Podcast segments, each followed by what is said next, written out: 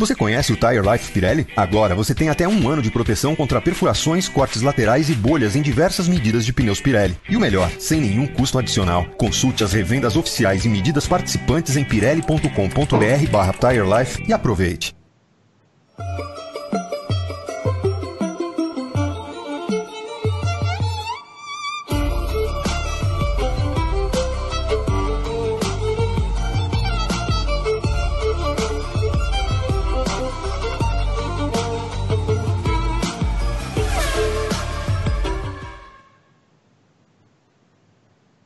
Boa noite. 8 horas, 1 minuto, horário de Brasília. Começa mais uma edição do Paddock GP, na alegria, na calma, nos bairros legais de São Paulo. As pessoas que moram em São Paulo, capital, nesse momento, fazem muito bem a esse programa. Outras pessoas nem tanto, que apareceram assim, de repente, na nossa vida e agora esnobam o lugar de origem. Falo mesmo, falo a respeito de Rafael Suzuki. Bastou vencer uma corrida na Stock Car picou a mula de São Paulo, foi morar no Principado de Vinhedo e agora está cheio dos quais, quais, quais. Notem que está aqui o nosso convidado especial, junto com Gabriel Curti, com Guilherme Blois e com você que faz o programa com a gente. O programa hoje não vai durar muito, hein? Vocês não vêm com um time extended. Não, só te, temos três assuntos principais do programa, tá? Então, a meta vai ser rápida, o, o nós não vamos bater a meta, então eu, eu não estou bom hoje. Vou já que o convidado é, é um convidado especial, né? Mas nós temos de tirar uma casquinha dele, né? Porque é, venceu a primeira depois de 18 anos de Stock Car. Ah, o alegria! Rafael Suzuki, boa noite. boa noite, boa noite a todos. Obrigado pelo depois de 18 anos de Stock Car. É, Mais ou menos quis jogar meu aproveitamento, que já não é dos melhores, mais para baixo ainda. Mas, enfim, não são 18 anos, é um terço disso aí, mas mesmo assim demorou para caramba.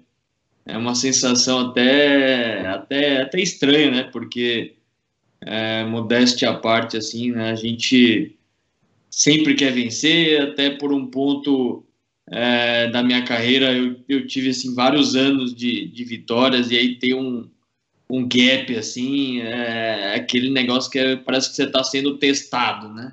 Aquela resiliência, persistência, mas valeu a pena é, a espera. Eu acho que veio numa veio numa boa hora. Não foi por isso que eu mudei de São Paulo, né? Para quem está assistindo aí, o Vitor que morava a pouquíssimos quilômetros da minha casa ficou triste que eu que eu me mudei longe dele mas não foi por causa disso, foi por motivos muito melhores. A minha família continua na Zona Norte, todo mundo lá, vou visitá-los o tempo todo.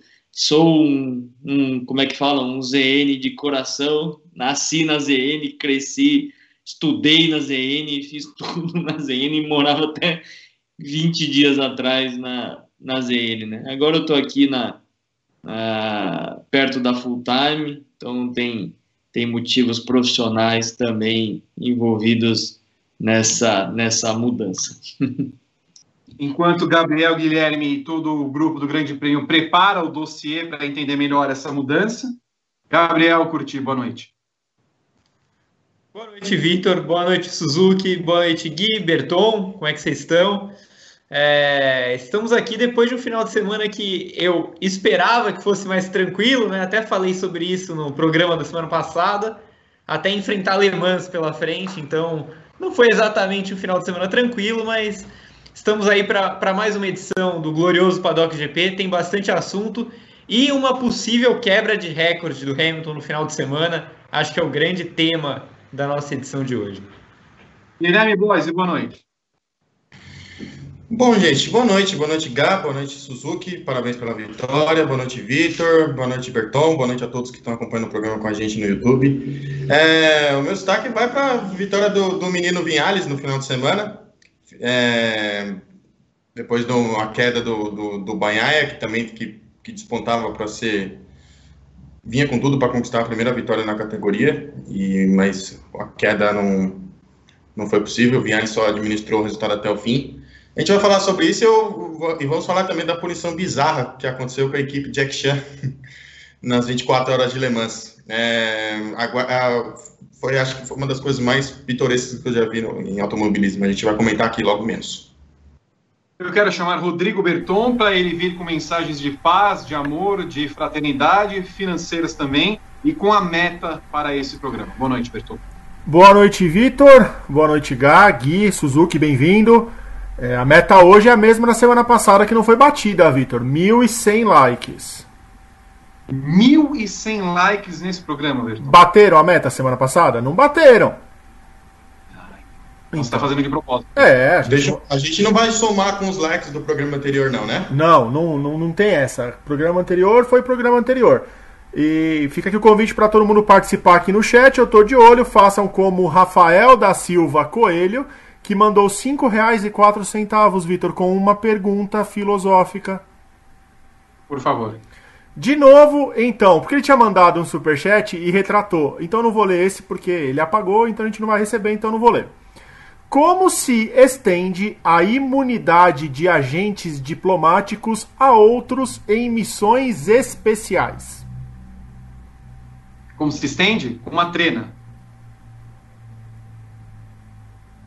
Não? Essa é a sua resposta. Vamos aguardar então mais um superchat do Rafael com a resposta. Bom programa a todos, eu tô de olho aqui no chat.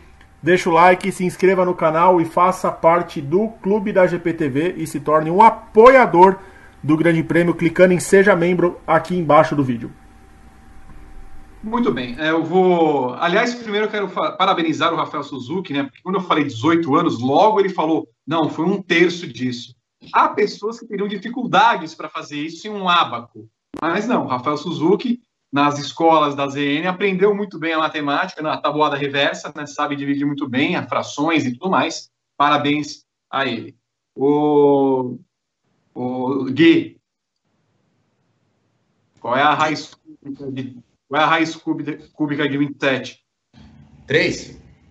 Ah, tá, tá esperto também. Parabéns. Ô, filha, Estudei, mano, tá tirando. Ah, bom, só para só saber. Olha, Suzuki, nós consultamos a CBA, os comissários, e parece que o carro estava regular mesmo. Então, a sua vitória não vai ser é, revogada, porque achamos que tinha algum problema no carro, alguma coisa que estava extra, fora do regulamento. Não é possível. Vem cá, você, você, eu acompanhei bem a sua carreira, não porque você morava a 650 metros da, no, da minha casa, nós crescemos juntos na carreira, digamos assim, lá na época de seletiva Petrobras e tudo mais. E você sempre foi tido como um dos melhores pilotos, melhores kartistas que havia acontecido nesse ciclo 1990, 2000 para cá. É, e aí, claro, como todas as carreiras dos pilotos brasileiros, da grande, grande maioria deles, a falta de patrocínios acaba aproximando os pilotos brasileiros do mundo real brasileiro. É, desse tempo todo da seletiva até a sua vitória, para o pessoal que não, não acompanhou direito, como foi a sua carreira e como é que foi a chegar até a Stock Car e se estabelecer na Stock Car e agora como representante da Toyota? Bom, é, acho que carreira de piloto, é, assim, eu não, não costumo tratar é, essa nossa vida como se ela fosse especial, né? Eu acho que a carreira de piloto é como uma carreira profissional de, de, né, de, de todo mundo, uma carreira que exige, como todas as profissões, muita persistência, resiliência. É claro que eu tenho, né, eu costumo dizer que eu tenho o privilégio de estar é, competindo desde os 10 anos, né? Então é claro que nem todos que estavam no kart na minha geração, ou nem todos que passaram pelo kart se tornaram pilotos profissionais, mas tem muita gente que está é, tá conectada ainda de alguma forma ao automobilismo ou seguiu outras carreiras. Então, assim, é difícil, né? Quando a gente está no kart, a gente não sabe aonde a gente vai chegar. Claro que a gente tem sonhos, né? De ah, Fórmula 1, aquela coisa toda mas é muito difícil fazer uma, uma linha reta, né? E, e o que me colocou muito no, no, no caminho, né, para o profissionalismo, como você mesmo disse, Vitor, foi a seletiva, né? A seletiva, não porque é, eu fui campeão, não porque eu sou um admirador da iniciativa, né, que durou aí tantos anos, que você fez parte, que o Binho Carcassi tocou com tanta é, maestria, né, um, talvez um campeonato de kart que não, não existiu igual, né, em termos de realmente premiação em dinheiro e tal. E aquilo, quando eu, quando eu ganhei a seletiva de kart Petrobras em 2007, né, eu recebia um dinheiro em cash ali para poder, em cash, entre aspas, né, para poder fazer o meu primeiro passo no Fórmula. Né? Até então eu não tinha condição financeira para poder é, pagar uma temporada, investir em uma temporada. Eu já era meio que profissional do kart, né? Eu já estava ali é, alguns anos como piloto profissional, é, correndo, disputando os principais campeonatos de kart. Então, para mim, foi um divisor de águas mesmo, porque eu consegui correr de Fórmula 3 na Ásia, depois eu fui correr de Fórmula 3 na, na Alemanha, porque o cara que assistia, a gente corria a Fórmula 3 asiática junto com aquele campeonato da 1GP, né, de países e tudo mais.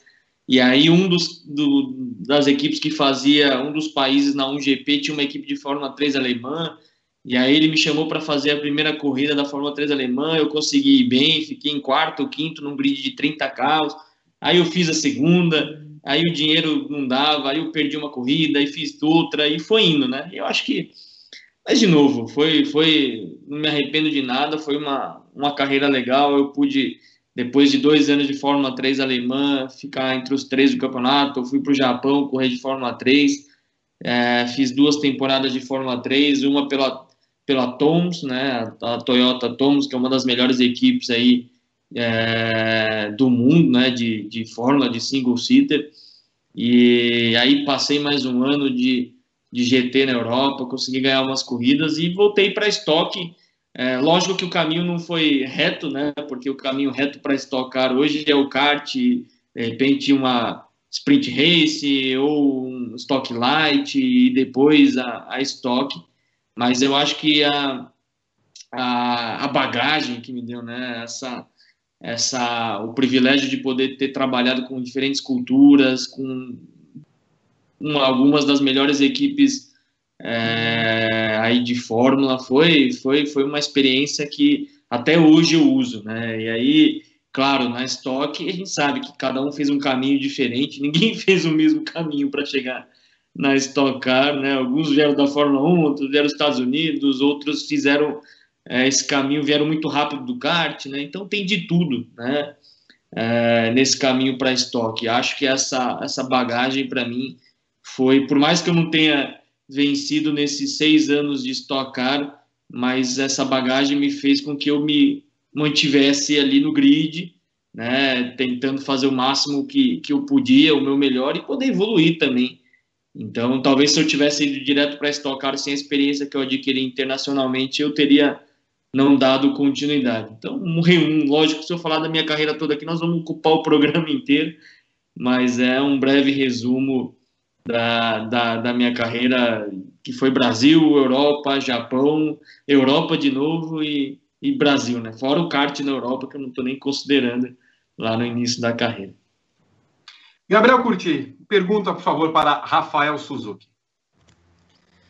Suzuki, eu quero, obviamente, saber de você o que, que mudou na estoque com a entrada da Toyota e agora a gente tem duas é, fabricantes. Dando nosso ponto de vista, há um desequilíbrio nesse começo de temporada.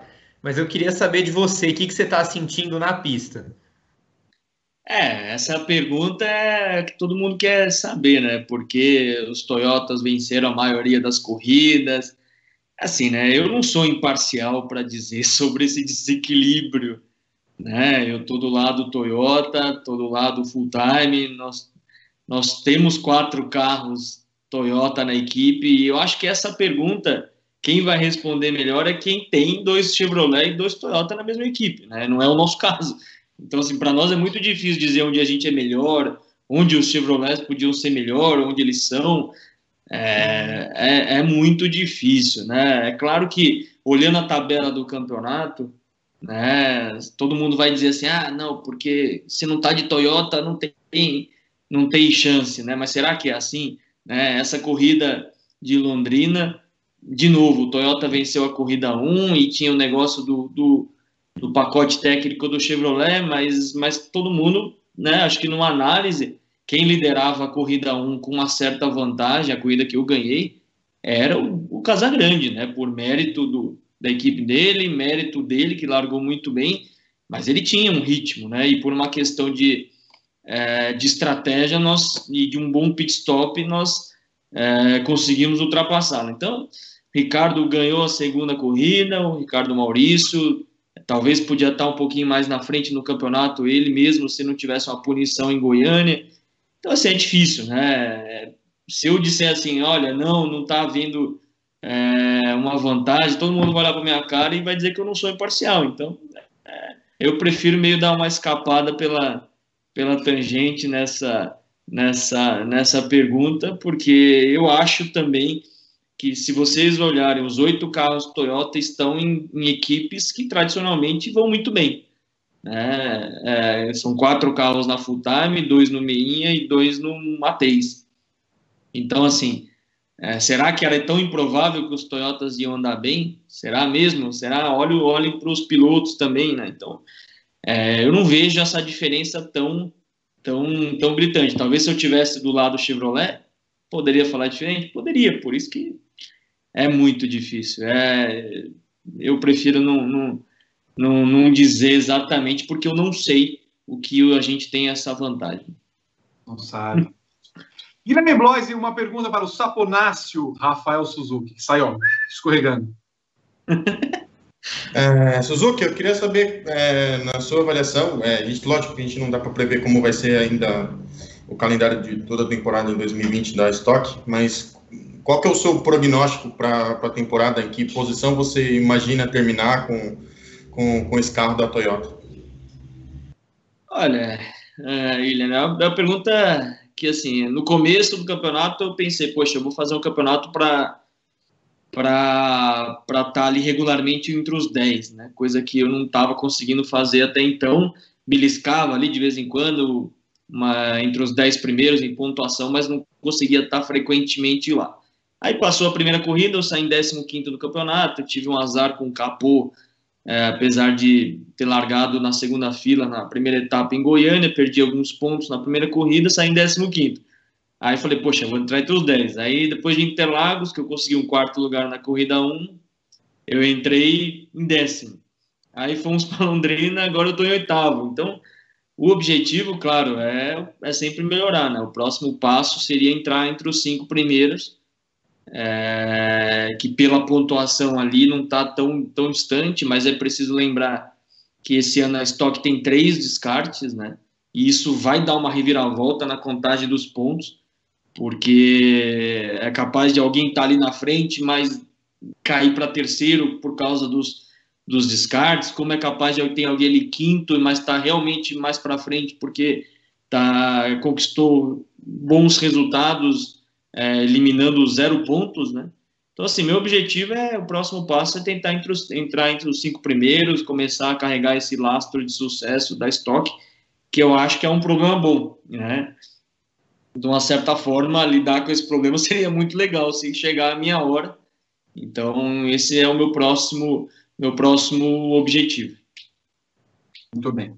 Só, fala, só passando uma informação que acaba de vir da Porsche, é, até porque assim, o, eu ia perguntar agora para o Rafael se houve algum momento, algum convite para ele correr, por exemplo, às 24 horas de Le Mans, a ligação dele com a Toyota, se tem alguma conexão Toyota eh, Japão, Toyota Brasil, se poderia acontecer isso, mas assim, só para pegar o gancho, e aproveitando que estamos ao vivo, a Porsche acaba de informar que nove pilotos que correriam nesse final de semana agora, é, nas 24 horas de Nürburgring, estão é, afastados da corrida, porque três desses pilotos foram testados positivos para o coronavírus. Richard Litz, Patrick Pilet, Romain Dumas, Matt Campbell, Michael Christensen, Kevin Estre, Thomas Praining, Matteo Cairoli e Julian Adler estão é, afastados da corrida desse final de semana e a Porsche falando que não vai revelar o nome dos três pilotos que estão é, afetados pelo coronavírus, que foram testados positivos, mas que nenhum deles vai correr nesse final de semana.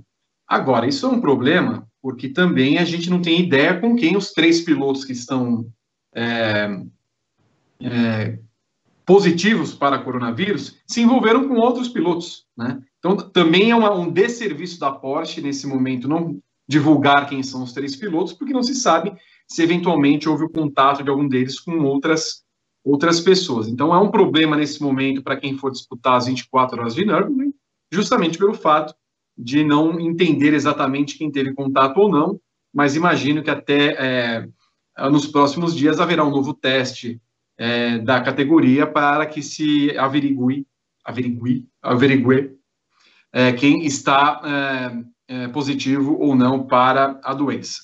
Só uma é, coisa, Vitor. Oi, fale. Boa parte da lista estava em Le Mans. Sim, boa parte estava em Le Mans, é justamente por isso. Porque é. É, a notícia deles é que eles pegaram em Le Mans o coronavírus. Agora, como assim? Porque se pegaram em Le Mans, é porque estavam infectados, né? Não, não imagino que, oh, olha, o coronavírus apareceu aqui. Deu no ar, assim. Então, assim, não foram testados, pelo jeito. Houve alguma falha nos testes.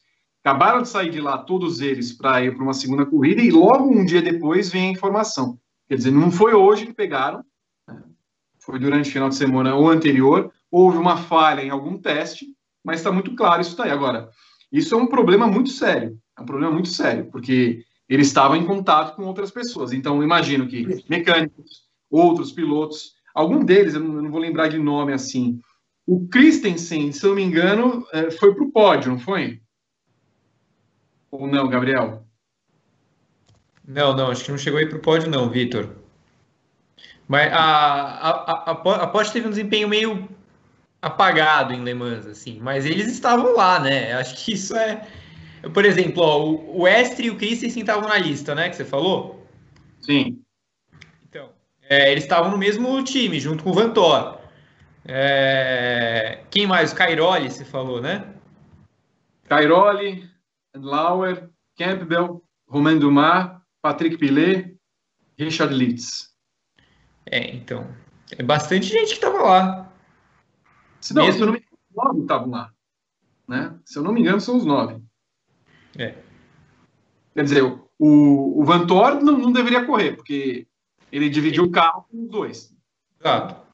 Sentou Exatamente. no mesmo lugar que os dois. Então já é meio, meio preocupante. Então, enfim. Aliás, aproveitando o Suzuki, como é que estão o, o como é que está o procedimento na Stock Car? Tem sido muito rigoroso pelo que vi da organização, pessoas é, menos ao longo dos finais de semana.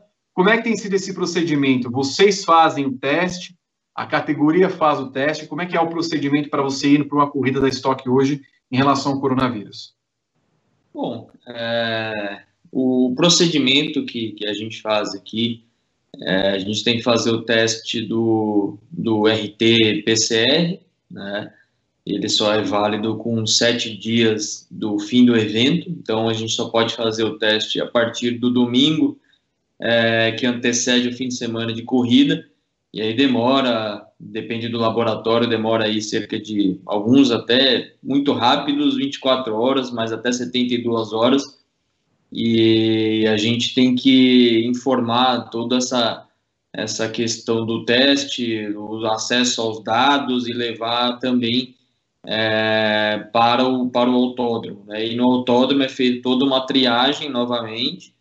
É, a gente, claro, obrigatório uso de máscaras e face shield na Stock Car, até então, é, até mais rigoroso que, que outras categorias mas aí vai de protocolo de cada um, né?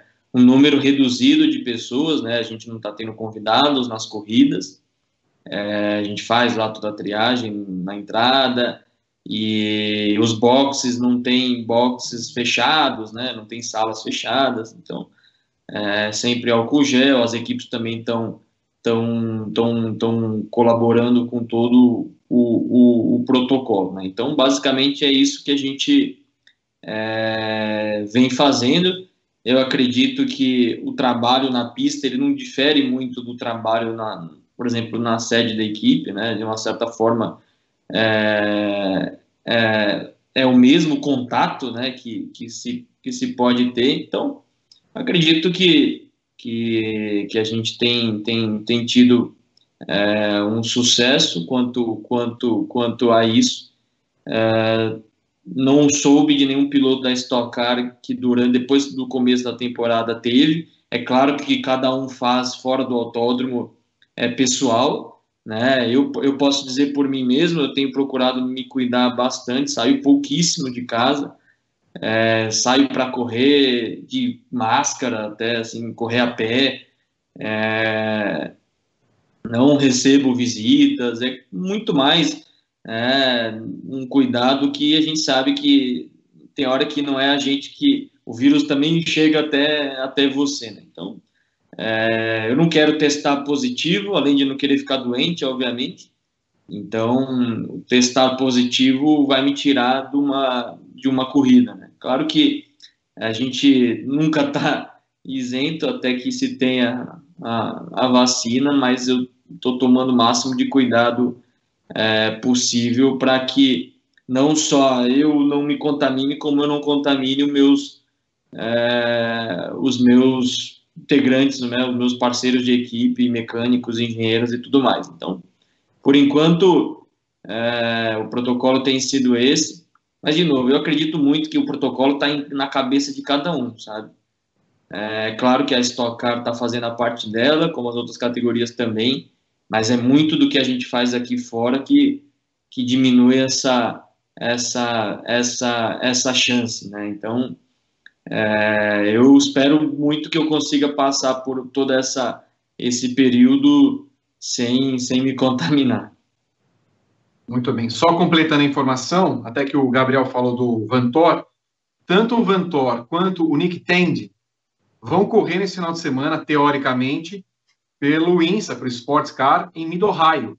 Né? Então a Porsche ainda não anunciou, mas deve anunciar por consequência que os dois devem estar fora da corrida por terem tido contato. E a Porsche também no comunicado diz que fez um exame de rotina no domingo, ontem, portanto.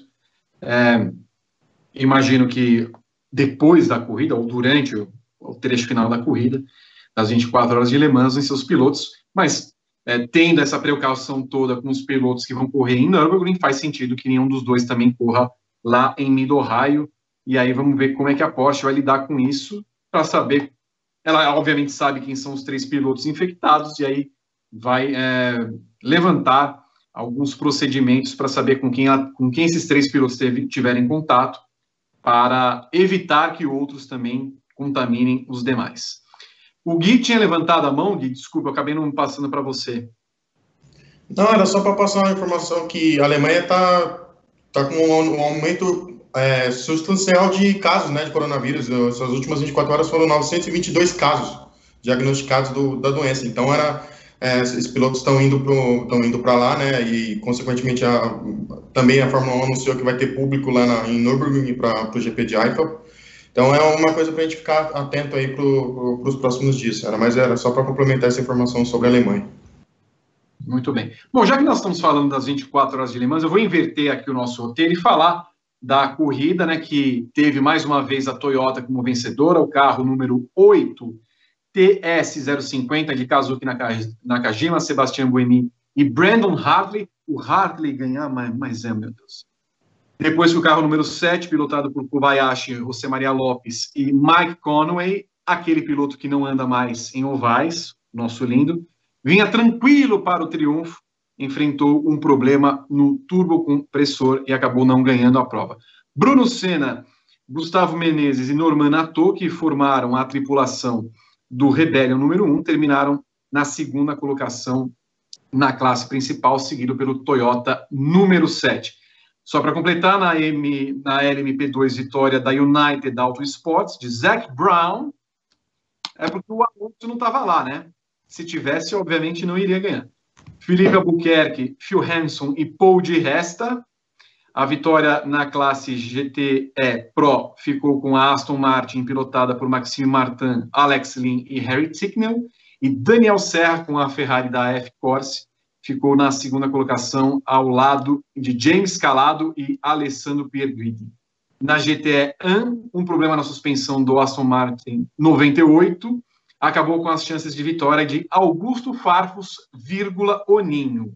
Vitória de Jonathan Adam, Charlie Eastwood e Sali Yoshul a bordo do Aston Martin da TF Sport, mas nada disso interessa, nada interessa, porque Jack Chen, o piloto, o, aliás, o chefe de equipe, ator, dançarino, bailarino, ele, ele conseguiu uma proeza, Guilherme Bloise, que você falou no começo do programa.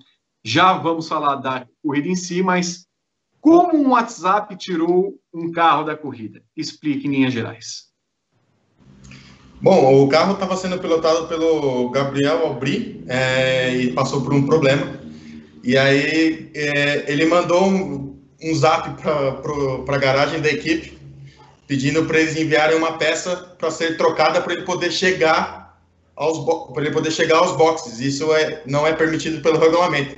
Então, por conta disso, é, a, a equipe foi desclassificada. Olha que genial, tipo, o cara foi, conseguiu, conseguiu, a proeza de ser, acho que é a, é a desclassificação mais, sei lá, é a mais, a mais tosca que da história, talvez, de Le Mans, com certeza, mas tem, olha, do, do, do esporte a motor no geral, tá bem na briga, viu? Porque não tem nem cabimento o camarada ter pensado nisso. Tipo, não, não faz no menor sentido. Eu, eu, eu, tenho algumas dúvidas. Primeiro de tudo, Rafael Suzuki, você leva o seu celular quando está guiando um carro de estoque?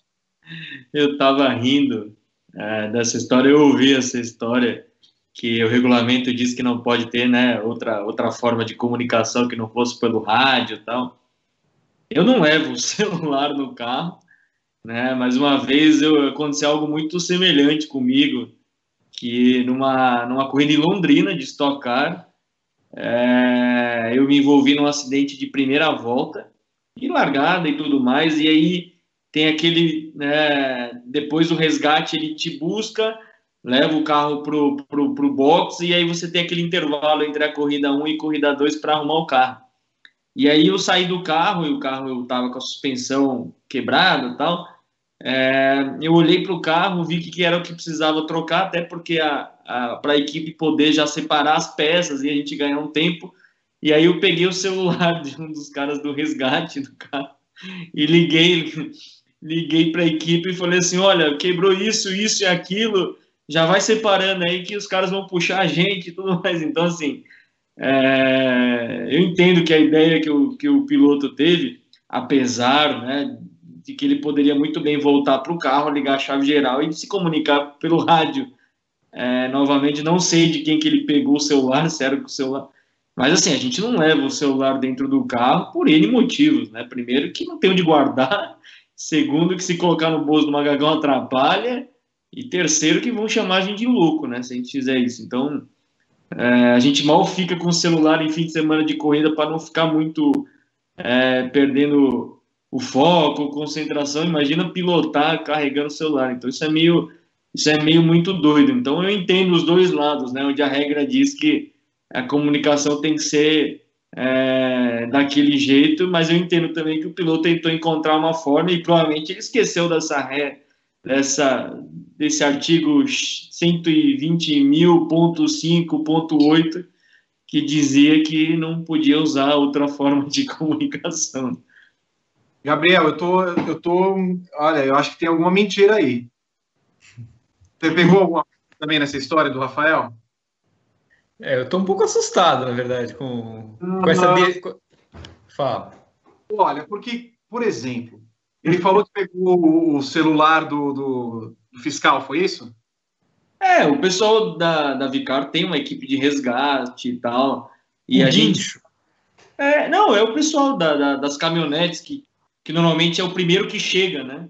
E normalmente ah. eles que te levam para pro, pro, os boxes novamente, né? Então, e a gente vai com eles de carona, e aí para ficar num lugar seguro na pista eu fico dentro do carro tal. E aí eu, por, né, por iniciativa minha, eu falei assim, oh, empresta o celular aí que eu preciso falar com a equipe e tal. E o carro já estava em outro, né, já estava longe, eu não posso ficar dentro do carro né, durante, é, durante a corrida rolando. A minha dúvida é: você sabia o número para quem estava ligando? Sim, porque eu liguei, na verdade eu liguei para Mariana, para minha esposa, para ela passar o telefone. Pra... Ah, bom. Eu tava achando estranho. Ah, vou ligar pro, sei lá, quem que era o chefe de equipe na época? Era o Mauro Vogel. Eu não, não lembro de cor o número dele. Não, não, não. Mas eu liguei para Mariana e falei para ela ir lá passar o telefone para o Mauro Vogel para dizer. Mas assim, também não adiantou nada, né? Porque ou de olhar como se eu fosse olhar e, e saber exatamente qual é a peça. Né? Essa história de que o piloto sabia exatamente que era um negocinho que faltava, também é meio estranho. É, assim, a gente não pode nem desmontar, se nem desmontando o carro fica difícil saber algumas obras que quebrou, imagina olhando assim de fora, né? Então, é uma... Você chegou a ser punido, Rafael? Não. Pela direção? Não, não. Negativo. Negativo. Você largou, conseguiu consertar o carro? Não, não. Não adiantou nada, né? Então, assim, não, não voltei, não... mas enfim, é só porque bateu essa curiosidade, essa essa história com a... Então, mas eu entendo que, cara, se tá no regulamento, é que depende do que tá escrito no regulamento, né? Uhum. É, é, se o piloto tava, eu não sei se ele tava dentro do carro. Então, o, o, o que acontece? Ele não poderia receber a ajuda naquele lugar da pista, mesmo que ele pedisse no rádio. A equipe não podia levar a peça para ele. Então, ah. isso já seria passível de desclassificação. É que aí, para ficar ainda mais charmosa a história, foi que ele pediu essa ajuda externa via zap. Mas já seria uma infração na regra de qualquer jeito. Mesmo que ele pedisse no rádio, não podia estar a equipe no meio da pista fazendo o carro pegar. Até porque eu imagino que o regulamento não permita ter o celular, né? É, lógico. Provável que não, né? Provável que não. Agora, me, me fala, se esse time ganha a prova. E aí, opa, não sei o que lá mais, tira o celular do bolso dele, ele perde. Quem que era o trio com ele, Gabriel? Peraí, é, é o Will Stevens, aquele. O da Fórmula 1. É. E o Ho Pintung, aquele. Meu pai. Não, e ó, detalhe, Vitor. A Jackie Chan liderou uma boa parte de horas da, da durante a, a, a manhã do primeiro dia, a tarde, né, do primeiro dia, até chegar à noite, ela começou a oscilar ali entre segundo e terceiro, aí teve o problema e abandonou. Mas era uma postulante vitória. Desculpa interromper, como que foi descoberto isso? Porque assim, se ele tava com o celular, mandou um WhatsApp para que quem descobriu que isso foi feito via WhatsApp a tempo durante a corrida, que coisa louca, né? Uma... De, no... de noite ainda, alguém deve ter uma câmera escondida. É, teve linha cruzada nessa história eu imagino que assim, alguém deve ter visto, por exemplo, vai, você está no escuro, você apaga, está com o celular, faz uma luz. uma coisa que eu imagino é que assim, ele deve ter sido tão tosco, eu falei assim, bom, eu vou fazer aqui para todo mundo ver. Aí iluminou, não tem ninguém na pista, né? não tem público nem nada. Tá perto, alguém viu, viu uma luzinha, a câmera olhou, ah, então, mas se o piloto estava com o celular, ele já tinha alguma orientação de levar o celular, então. Difícil, né? Por que ele vai levar o celular? Eu nunca vi, assim. É... Olha, eu baniria para sempre. Eu acho que é um caso, inclusive de guilhotina. não, ele, não, eu imagino se ele tivesse ganhado a prova. O, o Jack Chan estava lá ou não? Eu não vi o Jack Chan dessa vez, não. Que pena. Mas enfim. Bom, Gabriel, me conta o que, que aconteceu nessa corrida e tá. se, se há corridas em que você mal percebe a falta do público. Né? A gente falou até isso quando teve a Fórmula 1, por exemplo, na Áustria. Há, há spots que o público é fundamental. Ver uma partida de tênis sem aplausos depois de um ponto é muito estranho. Ver um jogo de futebol, a mesma coisa. O automobilismo me parece, do ponto de vista de quem está vendo, é, diferente. Parece que o público, embora faça falta, não é tão primordial assim, porque o público também não influencia tanto no resultado é, de uma corrida, no andar de uma corrida, a não ser, por exemplo, na própria Áustria, quando a torcida do Verstappen está lá empolgada e, e, e, ululante. Como é que foi essa, essa edição das 24 horas de Le Mans sem público e com três meses de atraso? É, eu, eu achei um pouco esquisita, na verdade. Eu não acho que tenha sido tão esquisita quanto foram as 500 milhas de Indianápolis. Ali acho que foi o, o ápice da esquisitice do sem público porque realmente é uma, é uma prova em que o autódromo está pulsando, né? É aquele negócio de ter quase 400 mil pessoas juntas e de 400 mil para zero é uma diferença muito grande. É, Le Mans não deu para notar tanto assim é, quanto Indianápolis, mas, mas faz uma falta. Ali nos lugares em que a gente sabe que tem público geralmente, é esquisito olhar e não ver ninguém. É, sobre a prova em si, acho que deu a lógica. Por mais que a Rebellion tenha tido um ritmo de classificação muito bom, o ritmo de corrida dela não era igual ao da Toyota. E ela sabia disso, né? Mesmo no, no que o Bruno Senna falava antes da corrida, ele, ele sabia que as chances dele eram reduzidas e precisava ter um problema grande nas Toyotas, como aconteceu com o Toyota 7. O Toyota 7 teve um problema sério e mesmo assim ficou uma volta só atrás da Rebellion. É, o Toyota 8 teve um problema também, no começo ali da. no final da tarde, na verdade, mas não foi suficiente. Ele completou a corrida cinco voltas na frente do trio do Bruno Senna. Então acho que deu a lógica no fim das contas. O Bruno Senna sai com o melhor resultado da história do Brasil em Le Mans, no geral, o segundo lugar, né? Ele, ele iguala a marca do Passe, do de é, e do Boesel, né? E bate na trave, mas assim, é, eu acho que é o que dava para fazer. Não tinha muito como ir além dessa vez.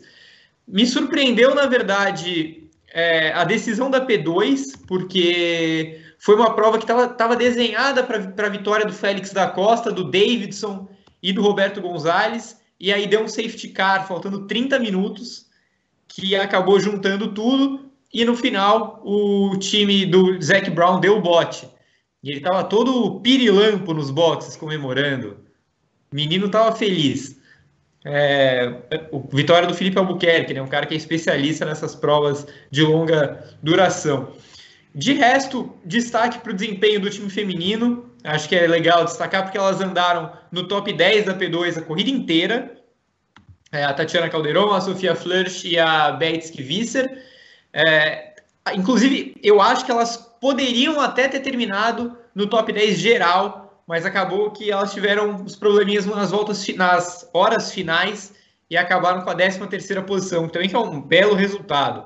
Na GT Pro, é, talvez tenha sido a melhor briga do ponto de vista de, de equilíbrio, porque a Aston Martin e a Ferrari estavam muito perto.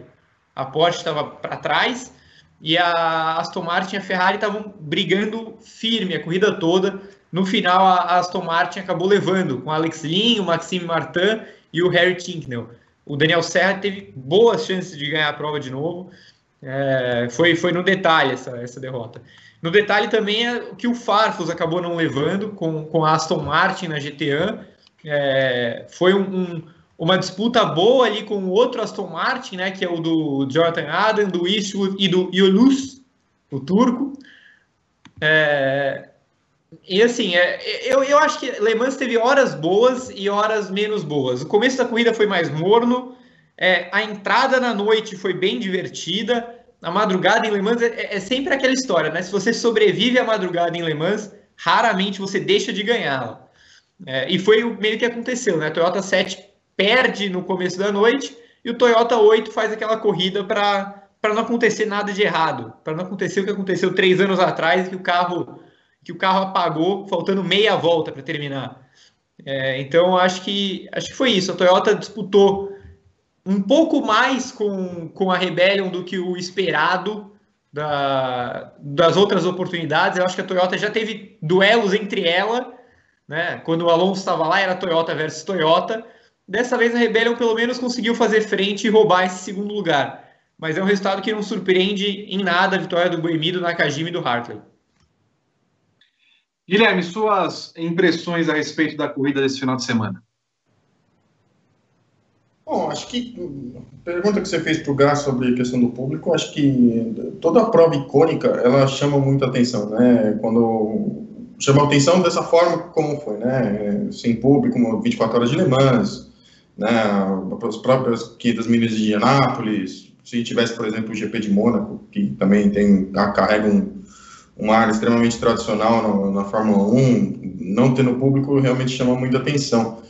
Mas é uma coisa que a gente tem que que a gente vem falando desde quando voltou o calendário oficial do esporte motor, né? Que é uma coisa que a gente vai ter que relevar mesmo por conta do, do que está acontecendo. A gente ainda não, não superou essa pandemia do coronavírus, então é, é um movimento extremamente importante das categorias de ao menos levar, cumprir, a, é, cumprir o, com o calendário nesse ano, né? É, independentemente da, do que está acontecendo. Eles, é uma tentativa e estão fazendo do, da forma que, que, que, vem, que vem se possibilitando para poder realizar as provas desse ano, né?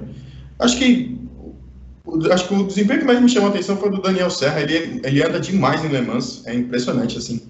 É, já, duas vitórias, dois pódios e um quinto lugar, assim, todas as vezes que ele correu em Le Mans. É, é um desempenho extremamente impressionante desse, do, do, do brasileiro, é, que, não sei, é, talvez logo, logo menos pode, quem sabe, partir para o automobilismo europeu, né? Não sei se pode haver essa possibilidade, mas ele chama muito atenção na, na, numa prova como essa.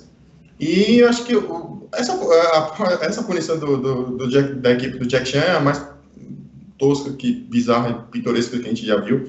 É, acaba sendo um, um, detalhe que chamou muita atenção pela forma como aconteceu, né? De tamanha, sei lá, inovação, digamos assim, na, em questão de, de, de, punição. E com relação aos outros brasileiros, a gente teve o Oswaldo Negri e Júnior, que fechou em sétimo na, na GT AM, né?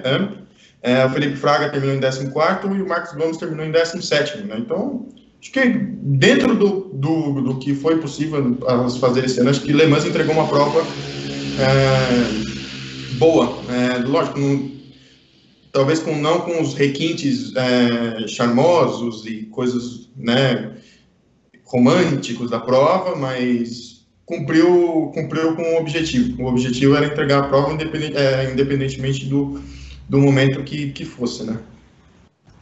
O povo quer saber, Rafael Suzuki, quando nas 24 horas de Le Mans?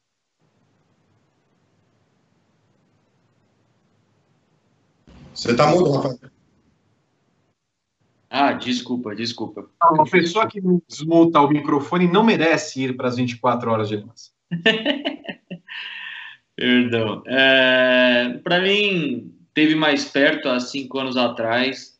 É, eu participei de um programa seletivo da Aston é, para correr no carro que, que, que o Paul Dallalana é, corre há muitos anos, né, o, o 98.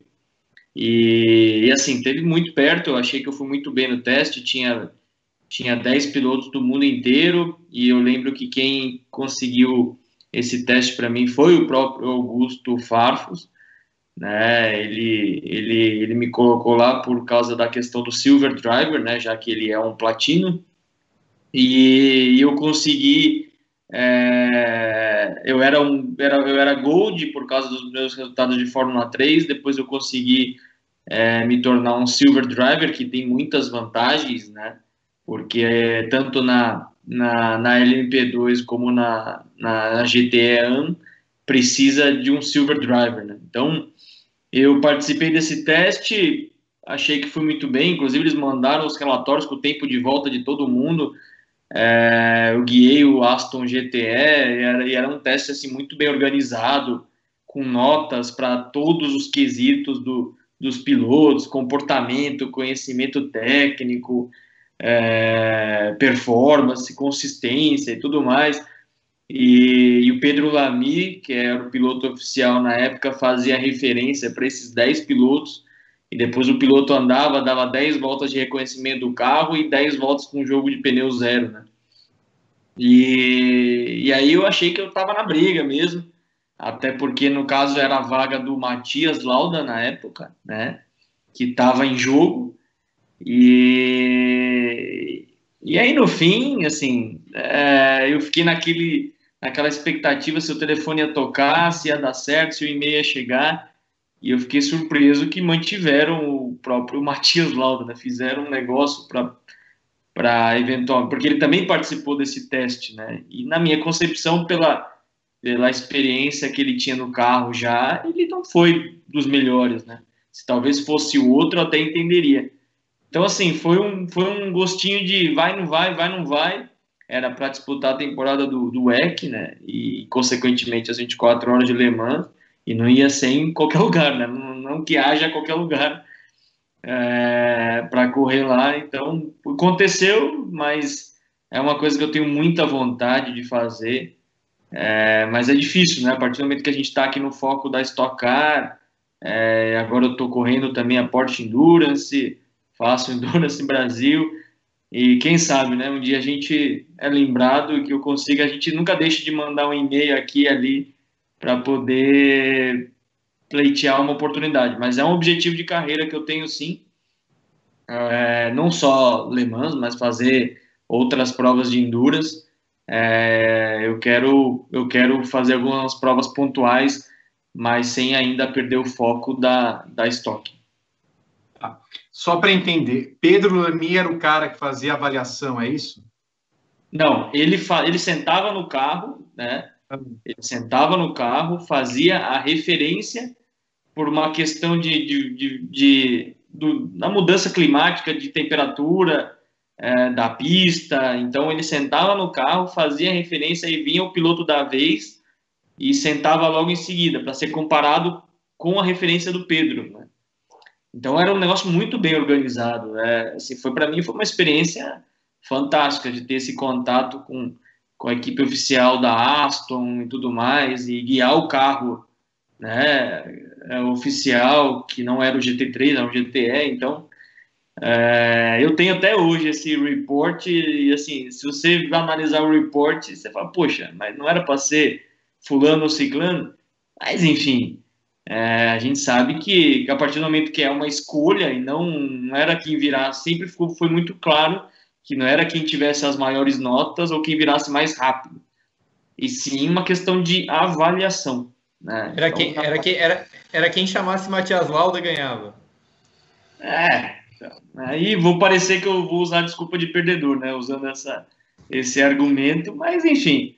Nós, é... queremos, nós queremos o reporte. Nós queremos em mãos o reporte três dias para saber se está tudo ok. Onde foi que você perdeu? Nós queremos esse reporte. Vamos lá. Matias Lauda. Que maravilha. É que eu lembro, eu lembro dos tempos que eu comentava na ESPN corridas de Paul Dalalana. Ah, que maravilha era. Nossa. O Dalalana correu, imagino, no final de semana. Com o Farfus. 98. É, 98. Não ganhou, já sabemos por que não ganhou. Eu quero chamar Rodrigo Berton para os comentários desse final de, desse final de semana, né? desse programa. Tá tudo bem, Vitor? Ah, não. Eu tô com sede. Vai tomar uma aguinha. Ah, deixa. O, o Luiz Picamoles. Que? É. Amigo do Franco. Escuta, escuta, nós estamos num programa de respeito. Vitor, mandou Toda tá aqui, ó. Luiz Picamoles. É o nome do cara. É, não, não. Por favor, vamos, vamos tratar os, os, os nossos espectadores com respeito. Já não basta o cola pinto. Ainda bem que o Milton Caralho não, não corre de cara. Pois é, então Luiz Picamoles mandou 5 reais perguntando por que os Corvettes não correram nas 24 horas de Le Mans desse ano e quais são as expectativas de, de vocês para as mudanças dos carros do EC em 2021? Gabriel. Eu estou mais ansioso para 2022 do que 2021, porque vai ser a entrada da Peugeot é, com os hipercarros, e aí eu acho que a gente vai ter uma briga no geral, né? Porque as, nas outras categorias a briga tá legal já, assim, não, não tem muito o que mudar. O negócio é a P1 que é o supra-sumo do EC, e nesse momento ela está desequilibrada. Mesmo que a Rebellion tenha vencido algumas provas esse ano, uma corrida de 24 horas não tinha como. É, a outra pergunta é da Corvette, né? É, assim, é um ano de pandemia, né? A Corvette esperou até, tipo, maio ou junho para avisar que ela não ia participar e por, por inúmeros fatores, né, segundo a Corvette. Mas a gente sabe que tem muito a ver com a grana e com a corrida fora de época muda muito para um planejamento de alguém que faz é, disputa outra categoria ter que migrar para Le Mans só para correr Le Mans. Né? O Davi, no grupo do WhatsApp dos apoiadores da GPTV, pergunta para o Vitor se essa bandeira preta do carro da Jack Chan supera a do Scott Goodyear na Indy de 95 por ter acelerado com o pace car ainda na pista. A questão é que do, do Goodyear é que ele precisava de algum motivo para não ganhar a corrida. Scott, Scott Goodyear nasceu para não vencer as 500 milhas de Indianápolis. Tentou, tentou como IRL, tentou como kart, Não conseguiu. Não conseguiu. Então, ele precisava de um motivo. O Villeneuve foi o único vencedor da história que deu 202 voltas. Ele, ele, ele ganhou aquela corrida, né? Porque o Goodyear foi punido. Goodyear não pagou a punição em pista e perdeu duas voltas, né? O Villeneuve havia perdido duas voltas porque ele era líder em um determinado momento e o safety car era, safa, era safardana, sacaninha. Teve uma hora que o safety car falou para todo mundo passar, o Villeneuve também foi acelerando para passar. E aí não era para ele ter passado. Quando ele viu que não era para ter passado, ele pegou e simplesmente freou, porque ele não sabia que ele era o líder da prova. A direção de prova foi e puniu o Villeneuve com duas voltas de atraso. Ele também não pagou a punição, deu as 202 voltas na corrida e ganhou. Com o Goodyear foi a mesma coisa. Então, é, é uma coisa normal goodyearana. Entendeu? Agora, você está lá simplesmente, puta, eu preciso de uma ajuda, vou mandar uma mensagenzinha pro meu contatinho. Ah, não dá, né? Ô, Vitor, o, o, o Goodyear é o cara que larga em bagagésimo terceiro e quase ganha Indy 500, né? Mas não ganha. Não, ganha. Não, ganhar, não ia ganhar nunca, normal, acontece. Tem um complemento da pergunta aqui, Vitor, que diz que se ele fosse bom mesmo, ele seria Scott Pirelli. Eu concordo ah. muito. E aliás, se eu não me engano, tinha essa, porque teve. Houve tempos que o Goodyear era garoto propaganda da Firestone. Na, na, naquela, nos anos 90. Então ele falava, I'm Goodyear, I'm Goodyear, but I use Firestone. E aí tinha essa coisa toda. Quer dizer, se o Goodyear ganhasse com o pneu Firestone, não faria o menor sentido. É, então por isso também ele não ganhava. O Emanuel Andrade mandou 5 reais. Ferrari bem em Le Mans. Parece CEO da Ferrari tem opções de chefe de equipe para a Fórmula 1. O que, que vocês acham? Eu acho que não tem muito a ver, na verdade. Foi só legal ver a Ferrari lá, mas é um braço da Ferrari disputando, não é exatamente a Ferrari, né? E nessa... Uma escuderia na, na Índia anos atrás. E nessa... É a F-Force, né? Nessa mesma linha, o Roberto Salviano diz que a Aston Martin desbancou Porsche e Ferrari e que já é um bom cartão de visitas para a entrada na Fórmula 1.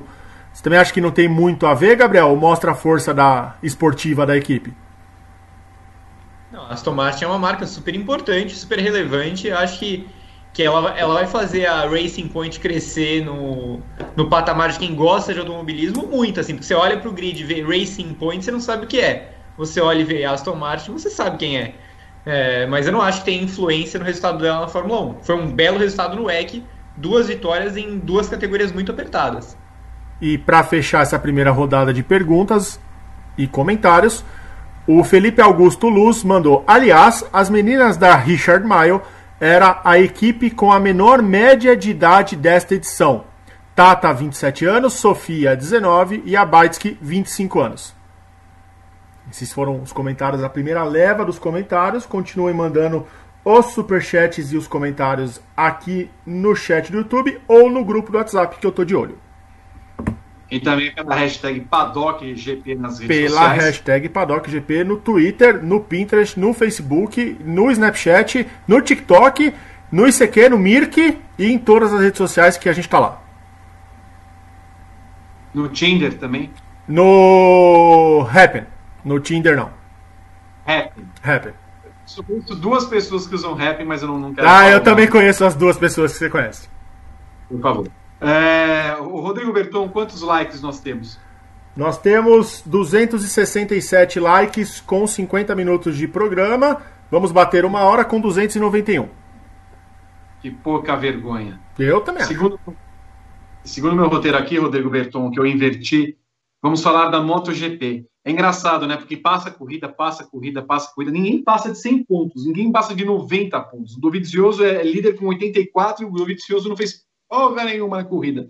Vitória de Maverick Vinhales. O Beratan Leal acertou na semana passada. Foi a única pessoa também, né? Porque, teoricamente, Gabriel, a corrida estava na mão do nosso Peco Banhaia, que sploft no chão. Aliás, o Peco vem muito bem. Não tivesse tido, é, não tivesse sido afastado por uma série de quedas e não fosse tão quedento, o Banhaia seria um, um, forte candidato a ser campeão esse ano. É, ele seria um dos players mais fortes aí na, na, na disputa da MotoGP em 2020. Players. Exato, foi em homenagem a Pedro Henrique Marum, que volta na semana que vem. É, mas para registrar então sobre o, sobre o Banhaia, é completamente inexplicável o rendimento que ele estava tendo. De verdade. E não só nesse fim de semana, no outro também.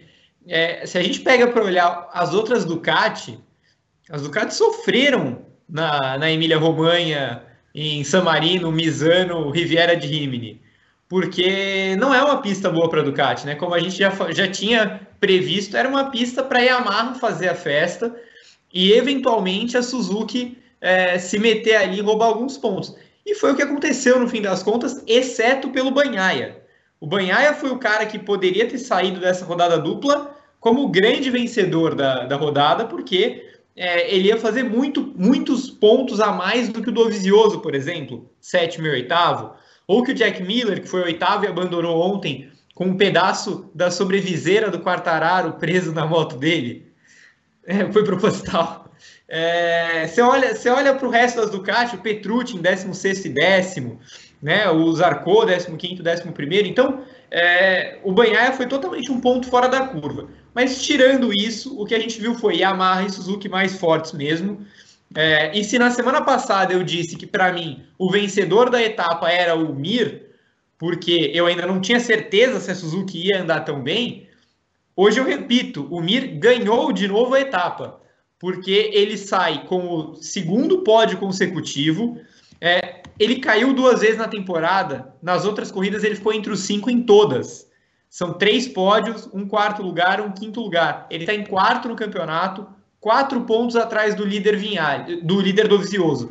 Mas aí você pega para analisar a tabela, você tem o Dovi na frente com 84. Mas a gente já sabe que se pegar uma pista travada, o Dovizioso vai penar até para ir para o pódio. Vai penar até para ficar no top 5. Porque a Ducati vai limitar ele para isso. Você, aí você entende, né, Gabriel? Como é que ele consegue ser líder com essa moto? Ele até brincou ontem isso. Ele falou assim, cara, como eu posso liderar sendo lento? É, e é um fato, porque tem algumas pistas, as pistas travadas, prejudicam muito a Ducati. Aí você desce na classificação para quem tem 83. É o Quartararo e é o Vinhales. Os dois são da Yamaha. Você põe os dois numa pista de alta e eles vão sofrer. Eles vão penar para ir até para o pódio. E aí você tem a Suzuki. E a Suzuki, por incrível que pareça, é a moto que tem sido mais constante ela pode não ser a melhor moto nem na travada e nem na pista de alta, mas ela é a moto mais completa. Enquanto a Ducati e a KTM tem uma especificidade, a Yamaha tem outra e a Honda não tem nenhuma, é, a, a, Suzuki consegue andar bem nas duas, nos dois tipos de pista. E o Mir está quatro pontos atrás do líder. Então, assim, óbvio, o campeonato está completamente aberto. São 20. É, numa distância de menos de uma corrida, a gente tem do Oliveira para cima, né? Do oitavo lugar para cima. O, o Rossi, em nono, tem 26 de atraso. O Paul Espargaró tem 27. Esses caras estão na briga. Mas nesse momento, se eu tivesse de apostar, eu apostaria que o Mir é, é, o grande favorito ao ser campeão da MotoGP, porque ele tem a moto mais completa nas diferentes situações. Guilherme, seis vencedores é, em sete corridas, só o Quartararo venceu ah, as duas primeiras. Mas temos esse campeonato embolado, né? Na semana passada a gente já falava que o nono colocado, se vencesse, poderia assumir a liderança do campeonato. Acontece agora, os oito primeiros estão separados por 25 segundos, 25 pontos. Miguel Oliveira é o oitavo com 59. O Rossi, coitado, né? 58 pontos. Spargaró, 57. Como e o Brad Binder, né, que andou de uma sumida tal, tá com 53, venceu corrida, mas não deslanchou tanto. É um campeonato completamente diferente que parece que vai ficar desse jeito sem Mark Marques. Ah, para mim, particularmente, é o, é o, é, o, grande campeonato do ano né, no esporte motor. Né? É, é, a gente não consegue prever nada nesse campeonato da MotoGP, né? Porque devido à quantidade de vencedores diferentes, a gente achou que o Quartararo fosse, fosse deslanchar já já vem rateando bastante. Ele foi punido esse final de semana. É, vinha fazendo uma prova, até uma prova de recuperação, né? Tipo, parte eu acho que ele vinha fazendo uma prova bem melhor do que ele, das anteriores que ele estava fazendo. Né? Ele estava bem mesmo, brigando pelo, brigando pelo, pelo pódio, principalmente, né? Por a vitória já tinha sido, já seria um pouco mais difícil, mas brigando sobretudo pelo pódio. E aí ele tomou a punição de por, é, de, por exceder os limites da pista e acabou, não deu tempo de cumprir a punição e acabou caindo para quatro no, ao final do ao final da prova. Eu, eu gosto muito desse campeonato do, do da MotoGP. É, acho que é, é, a imprevisibilidade é a, é a, marca desse campeonato. É, a gente não consegue prever nada. É, essa prova, por exemplo, tá, foi tão até pra, na minha visão um pouco até surreal, porque o Lecuona tava, andou em sexto até cair de novo. O, o Alex Marques fez a melhor prova. O Alex Marques fez a melhor prova dele no ano. É, o melhor resultado dele no ano foi, foi nessa prova da Emília Romagna, terminou em sétimo. O Rins que a gente também fala dele aqui, o, o foi, é, foi, foi, péssimo esse semana, foi décimo segundo. É, em comparação com o Mir, no, né, acho que, nossa, um, é, balança totalmente desigual, assim, né, e os dois companheiros de equipe. Então, a gente tem muita coisa acontecendo nesse campeonato e cada prova tem, e cada prova dá um tempero diferente para pro, pro, a temporada. Com certeza, é, a gente espera realmente que, que, que, que, essa temporada da MotoGP ela seja definida na última prova. É, vai ser, acho que das categorias maiores, vai ser talvez o, o, mais diferente do que a gente vai ver, com emoção, com, com, com disputa, com, com, imprevisibilidade, que é uma coisa que, que a gente pede muito na Fórmula 1, na Indy, sobretudo. Esse ano está sendo um ano típico na Indy, mas é uma coisa que estava acontecendo na Índia também não está acontecendo esse ano. E o Banhaia, puta, foi uma, um azar desgraçado, né? Faltando poucas voltas para completar e, e, conquistar sua primeira vitória. Ele tem uma queda do, do, jeito que ele, que ele teve. Mas, no geral, acho que a, a, a prova em si e a temporada da MotoGP, elas são, são excelentes. Assim. O Suzuki, o, o, aliás, só, só para perguntar antes para o Gui, você vê quem como favorito por enquanto? Cara, é, é, é, é difícil porque. Puta, eu, eu, eu não gosto do Vinhares, cara. Eu não consigo, eu não consigo ver esse cara. Eu vou, vou me render ao estrangeirismo, eu não consigo ver o Vinhares como um player esse, essa temporada. Não, não tem como. É, eu acho que o, o, Mir talvez seja o mais forte. Nesse momento do, do, do, campeonato, acho que o Mir seria o mais forte. Falando então nisso, pegando esse gancho, Suzuki, não é estranho ver Suzuki sendo o melhor em 2020 assim? Define em poucas palavras. Suzuki sempre bom, né? Acabei de escrever aí brincando com, com o pessoal. É, Suzuki é igual, é igual Silva no Japão, Vitor. É, é, o Rafael, uma piadinha assim, de Suzuki na Toyota ou não? É, mas é bom porque as pessoas gravam o nome, né? Então fica. Se a piadinha pega, o nome cada vez mais, né? Então. Tem acompanhado? Hã? Tem acompanhado a MotoGP? Um pouco. Ontem eu não assisti, que eu tava meio. meio. meio quebrado da, da Porsche Endurance no, no, no sábado, acordei um pouquinho tarde, mas tenho sim, né? E eu tenho certeza que vai ser o campeonato mais louco de todos os tempos, sem o Mark Marques. Né? Então, assim, para mim o cara que merece ganhar e já está muitos anos é, batendo na trave é o do Vicioso, né? O do Vicioso, mas eu acho pouco provável pela, pela velocidade que ele, a não ser que, que ele consiga adquirir uma velocidade que não mostrou até agora. Né? Então, mas eu queria que ele fosse campeão. É um cara que já vem já vem há alguns anos ganhando muitas corridas né? e batendo de frente com o próprio Marques. Então, é, se esse ano o Marques que não está, ele poderia pegar essa oportunidade, mas a gente sabe que em automobilismo ou MotoGP ou motociclismo não é só o piloto que na, na ótima fase que, que faz a diferença. O que é mais engraçado, Gabriel, é que assim, nós temos ainda sete etapas no campeonato. Isso. Não fosse apressadinho, não fosse é, um cara que se preocupa com, em passear com cães, em abrir janelas, o Marques já poder, poderia estar ensaiando uma volta, né? E com a diferença de 84 pontos, é muito simples ele conseguir vencer quatro e já alcançar todo o pelotão e, e, e ganhar o campeonato. Não, não estava impossível o Marques ganhar esse campeonato. Ô, Vitor, a gente chegou, a gente acabou de chegar na metade do campeonato. É, eu cravo aqui, se o Marco Marques entra na corrida do final de semana, ele, é, ele ganha o título. Sim, é, eu não tenho dúvida disso. A pontuação está baixíssima, 84 pontos. Gente, 84 pontos. O, o Marques fez essa pontuação em seis etapas ano passado. É, é, é uma coisa assim, e ele caiu numa delas. O, é, é, impressionante como, como ele domina a categoria e como sem ele vira terra de ninguém. É, e só, só duas, duas curiosidades aqui sobre a corrida de ontem e sobre a temporada. Primeiro é que a, a, o pessoal que cuida da, dos gráficos da MotoGP fez um teste com o Banhaia. Umas três voltas antes dele cair, eles derrubaram o Banhaia. Despencou ali na classificação. Eu acho que alguém falou assim, ó, Banhaia vai cair daqui a pouco, já testem se está funcionando. Funcionou, beleza. Foi um teaser, foi um teaser. Aí ele caiu logo depois, funcionou legal o placar. E outra, uma curiosidade completamente inútil mas que mostra como o Crutchlow acabou para a MotoGP, com todo respeito, e como o Alex Marques não está pronto.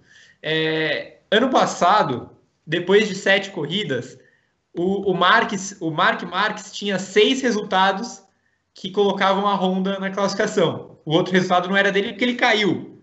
Em 2020, o Takaki Nakagami tem os sete resultados da, da Honda a pontuação da Honda no campeonato, que é aquela competição de fábricas, é sempre o melhor resultado da corrida. Os sete foram do Takaki Nakagami, que ainda não ficou fora do top 10 em 2020, uma grata surpresa.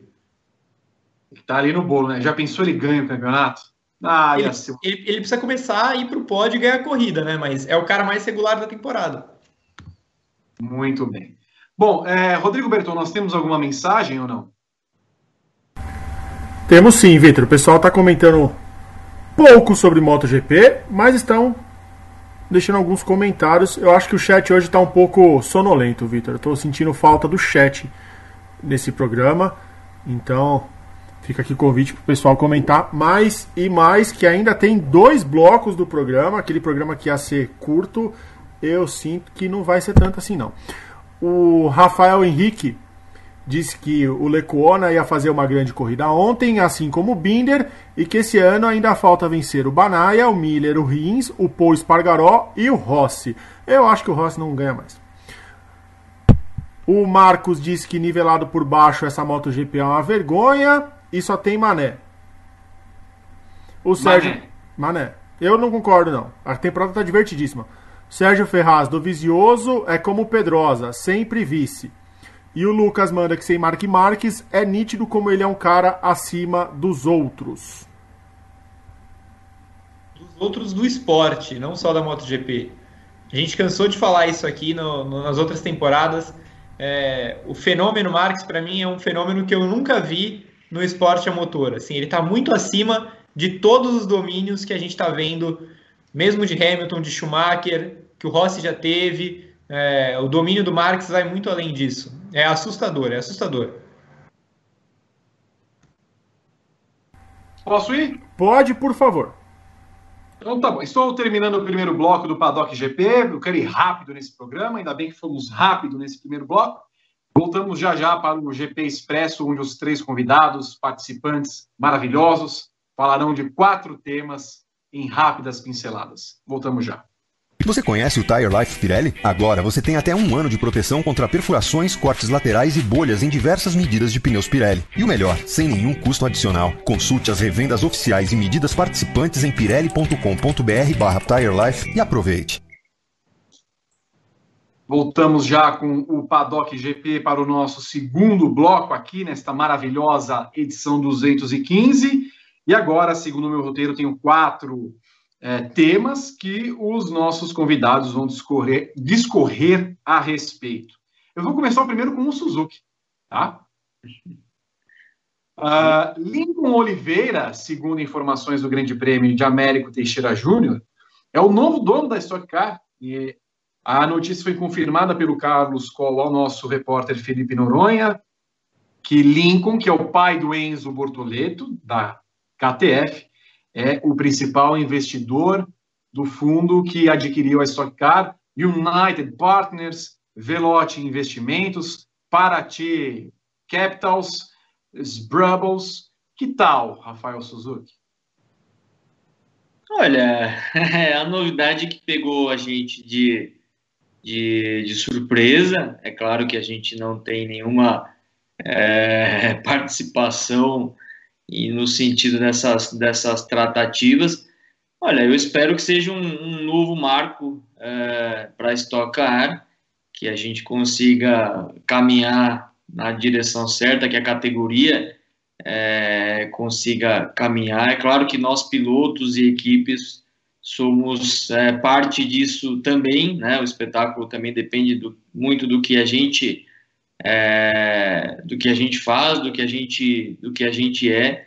Então, assim, eu, eu, eu vejo com, com, com bons olhos, eu tô, tô otimista que a Stock Car precisava é, de, de uma nova, como é que eu posso dizer, uma nova cara, de um novo é, um gestor chegando aí com, com, com vontade, com, é, com entusiasmo, uma pessoa que eu não tenho proximidade, mas é claro e nítido que é um apoiador do automobilismo já há muitos anos, né? Tem histórico para quem acompanha aí de dentro para fora, sabe que ele tem envolvimento desde o kart em várias categorias. Então, o próprio é, com os próprios filhos competindo. E assim, é, é, um, é uma pessoa do mundo corporativo, com sucesso no mundo corporativo. É, eu acho que ele vai entrar para fazer não só por paixão, mas como, como, como um desafio profissional também. Então, é muito difícil, né? É claro que eu só torço para o melhor, eu acredito na Stock Car como, como categoria, é, quero estar muitos anos nela, aí os próximos 10, 15 anos. É, tô, tô, tô novinho ainda, tô novinho. Então eu torço para que a categoria continue aí trilhando é, caminhos cada vez e voos mais altos. Né? Então a minha torcida é, é que dê muito certo, que a categoria possa, possa, possa cada vez mais alcançar voos mais altos aí. Guilherme Blois.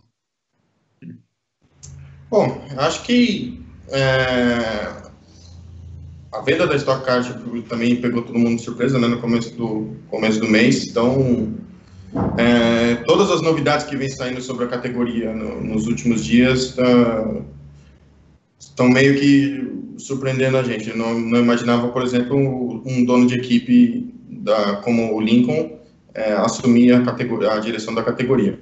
Eu espero realmente, eu vou aguardar, né? Porque a gente está vivendo uma temporada típica da Stock Car, eles vão realmente fazer de tudo para é, tentar cumprir a tabela do esse ano. E aí a gente vê mudanças significativas é, promovidas pelo Lincoln a partir da temporada do ano que vem, né? É uma coisa que não sei se, por exemplo, passa pela cabeça dele é, essa questão que o Gá perguntou para o Suzuki no começo do programa, sobre esse tamanho, esse, esse desequilíbrio entre Toyota e, e Chevrolet talvez seja uma coisa que também ele já seja a primeira questão a ser, ser trabalhada para a temporada seguinte. A gente precisa ver realmente o que vai acontecendo para o ano que vem. Gabriel Curti. Eu, eu, acho complicado fazer qualquer tipo de previsão. É, é um, um, um, novo é, controlador da categoria, mas aparentemente não deve mudar muito na estrutura com o call ali na frente das, é, das tratativas, da organização do campeonato. É, acho que é um cara que já provou algumas vezes que é bastante interessado em automobilismo, não é alguém que está caindo de paraquedas. É, a gente vê como a, marca dele está na estoque, está também na, nas categorias de base, está no kart, é uma, é uma marca que está sempre nas 500 milhas de kart, por exemplo. É, os filhos dele, né, o Enzo, agora está na chefia da KTF, mas até outro dia estava tentando a carreira dele como piloto. O Gabriel é um piloto muito promissor, que acabou de sair do kart, está na, na Fórmula 4 alemã e italiana. É, eu acho que ele é um cara super interessado. Assim, eu, sinceramente, depois que anunciaram a, a venda da estoque, eu temi é, por alguém vindo de fora sem muito conhecimento de causa. Eu acho que não é o caso. Eu acho que está em boas mãos. Muito bem. O segundo tema do nosso GP Expresso é o DTM, que está a salvo depois de meses de indefinição. Gerhard Berger já perdendo os cabelos. É, ele, que é o presidente da categoria, anunciou durante uma entrevista coletiva virtual no último sábado que a categoria vai ter um regulamento GT e vai contar com o apoio da Audi e da BMW, que vão fornecer os carros para as equipes privadas que vão fazer o grid da temporada 2021. Começo com o Guilherme Blois a respeito desse tema. Achávamos que iria morrer, porém morreu passa bem. Ah, é, menos mal, né? Pelo menos um, um respiro bem significativo para uma categoria que tem muita importância né, no, no, no, nos, é, na, no esporte a motor. Né? o Berger tentou, fez uma tentativa com, com a Super GT, não deu certo, é, mas no, no, final das contas, acho que é, salva uma categoria que estava que que que tava respirando por aparelhos. Né? Então, é, a gente vai ver a partir do ano que vem como vai ser, como vão se dar essas, essas mudanças, né? Temos duas montadoras grandes com, com, com história, então acho que é um movimento interessante e que garante mais um pouco mais uma categoria para o ano que vem, sobretudo nesse ano de pandemia, né? A gente correu muito risco mesmo de não ver o DTM no, né, correndo no, no pelo mundo, então acho que é um movimento bastante interessante para o ano que vem. Gabriel Curti. Salvou a categoria, né? É, DTM fatalmente acabaria no final, no final da temporada. A gente lembra que a primeira tentativa era a união com o Super GT do Japão. É, eu até acho que era possível que isso acontecesse se não fosse uma crise muito forte que o DTM encarou. É, e posteriormente à pandemia também. É, os regulamentos eram bastante diferentes, então eles estavam tentando achar aquela sintonia, é, mas o DTM entrou numa crise muito, muito profunda, veio a pandemia. Eu acho que assim, ela está sobrevivendo do jeito que dá para sobreviver. O discurso do Berger é otimista, ele espera outras marcas no futuro é, fornecendo esses carros, como o BMW e Audi vão fornecer no ano que vem, né? É, de qualquer jeito, Vitor, sinceramente, se, se for pelo menos uma temporada em que o DTM consiga seguir com as próprias pernas e principalmente com equilíbrio, porque a temporada desse ano tá insuportável. Assim, é, a, a BMW não tem a menor condição de disputar com a Audi. Toda a corrida a gente chega sabendo que a disputa fica entre o Rast, o Fries é, e o Nico Miller, que é o líder do campeonato. Então não dá, nenhuma categoria sobrevive com três pilotos é, tão destacados, com uma marca só forte e a outra marca, são duas. Uma é forte, outra é fraca. É muito complicado. Então, eu espero, em primeiro lugar, que o DTM continue vivo e, em segundo, que ele fique mais competitivo. Nico Miller, líder do campeonato. A que ponto chegamos? Rafael Suzuki. É, o DTM não pode acabar, pelo amor de Deus, né? Uma categoria com tanta tradição, tantos campeões, e, e assim, é um desafio, né? Porque o conceito do DTM era algo muito particular. É, o Super GT, ele já tem esse mix do GT, né? Dos carros GT, a, a, porque tem o GT 500, que é o, vamos dizer assim, são similares ao DTM, e o GT 300, que são os carros GT, mas que compõem a maior parte do grid em número de carros, né? Então, sem o GT300, o Super GT também não ia ter é, esse apelo que, que tem, né? E o Super GT é a categoria mais popular do automobilismo japonês. É, tem corrida que tem 100 mil pessoas no autódromo, principalmente ali a corrida do começo de maio, não esse ano, né, que não teve por causa que foi adiado tal, mas tem, tem a corrida do Golden Week, que é o carnaval deles, e, e assim, é um, é um evento fantástico, o Super GT no Japão, e o automobilismo japonês ele é meio independente, né? É, não precisa desse oba-oba mundial para poder ter tamanha relevância nacional, né? Então, é, é um desafio. Eu acho que o caminho que o Super GT tomou é o caminho que o DTM está indo no sentido de, do regulamento GT, é, mas é porque na Europa também a concorrência é muito maior, né? Tem muita categoria hoje em dia, né? Então, se o DTM vai para o caminho do GT também, é, tem muitos campeonatos de GT na Europa já e lá no Japão é um pouco mais concentrado no Super GT. Então é difícil. Confesso que não vai ser, não vai ser fácil para o DTM não. Até porque se você vê as montadoras, né, é difícil ter tantos carros de uma montadora numa mesma categoria. A gente vê pelas 24 horas de Le Mans, né? É, a própria P1 e a GT Pro eram os grids menores, né? Que são as equipes de fábrica, aquilo tudo. E tinha o que 12, 13 carros juntando as duas, que 12, 13 carros não era nem o tamanho do grid da GTE, da GT1, né? Ou da LMP2. Então é uma tendência, né? De as equipes satélite eh, privadas acabarem dominando né, de uma certa forma e com as montadoras dando suporte aqui e ali. Terceiro tema é a NASCAR Kevin Harvick da Stuart Haas, a Haas que vence, venceu a etapa em Bristol, nona vitória do Kevin Harvick, a segunda durante, durante os playoffs, e com o resultado do final de semana, lamentavelmente o melhor nome do automobilismo americano, Matt de Benedetto, está fora da disputa pelo título, além do Kyle Custer, do Ryan Blaney e do William Byron, o barão da nossa querida categoria. Seguem na briga Harvick, Hamlin, Keselowski, Logano, Chase Elliott, Truex Jr., Bowman, Austin Dillon, os, irmão, os irmãos Bush, Kurt e Kyle e Clint Boyer, Gabriel.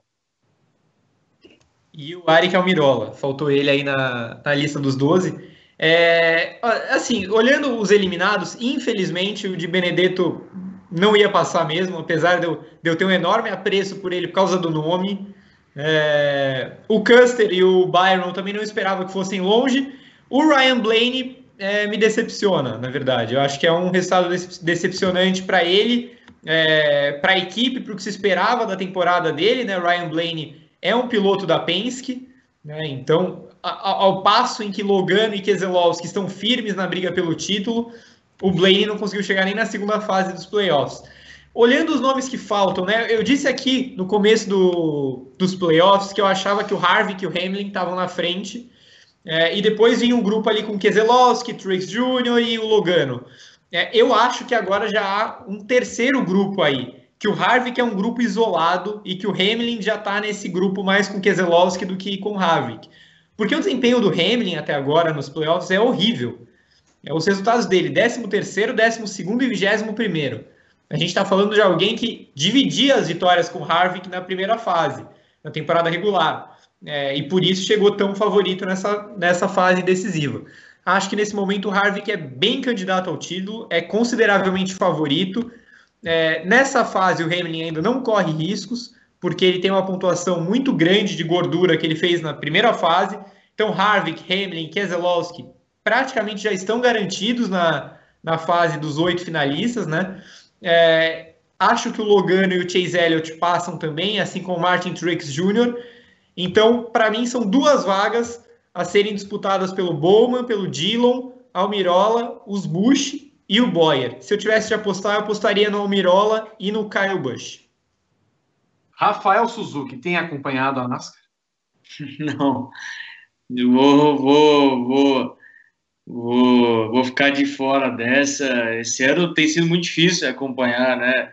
A gente tem corrida praticamente todos os finais de semana agora que ficou é, um pouco acumulado, então tenho assistido Fórmula 1, MotoGP, algumas outras corridas que eu gosto de assistir, mas a NASCAR esse ano eu confesso que se eu der um pitaco aqui vai ser puro vai ser puro chute. Então, dessa eu vou, vou ficar de fora dessa vez. Guilherme Blois. Bom, a prova do, de Bristol, o, o Harvick ganhou por com 3 segundos, é, 3 décimos pra, de vantagem para o Kyle Busch. Né? Eles brigaram até nas últimas 50 voltas ali pela, pela vitória. Ou seja, e o desempenho do Harvick é impressionante, né? Duas vitórias em três no playoff, é, nove vitórias no ano. É, o cara é mais do que favorito. O cara é favorito. Eu vou, eu falaria favoritaço, né? Que nem o rapaz do um, um jornalista conhecido do Vitor, mas acho que ele desponta mesmo como um dos principais candidatos ao título da NASCAR, né? Então, é, e as próximas três etapas que vão, que vão definir os oito, os oito classificados para a sequência dos playoffs da NASCAR são em Las Vegas, em Talladega e no Roval de, Char de Charlotte. Né? Então, promessa de três, três provas bem, bem legais para a gente acompanhar da, da NASCAR. E o último tema nosso, que é muito, muito importante, esse tema, com experiência de mais de 30 anos em marketing esportivo, Jefferson Slack, que deve ter sido também o criador do Slack, da, da plataforma que, de comunicação, já atuou como gestor das atividades de marketing de Michael Jordan e foi CEO da Internazionale de Milano entre 2000 e 2004 ele foi contratado pela Racing Point, que será Aston Martin, já vai começar a trabalhar na equipe e tem efeito imediato sua contratação, Gabriel. O quão importante é a contratação do Jefferson Slack?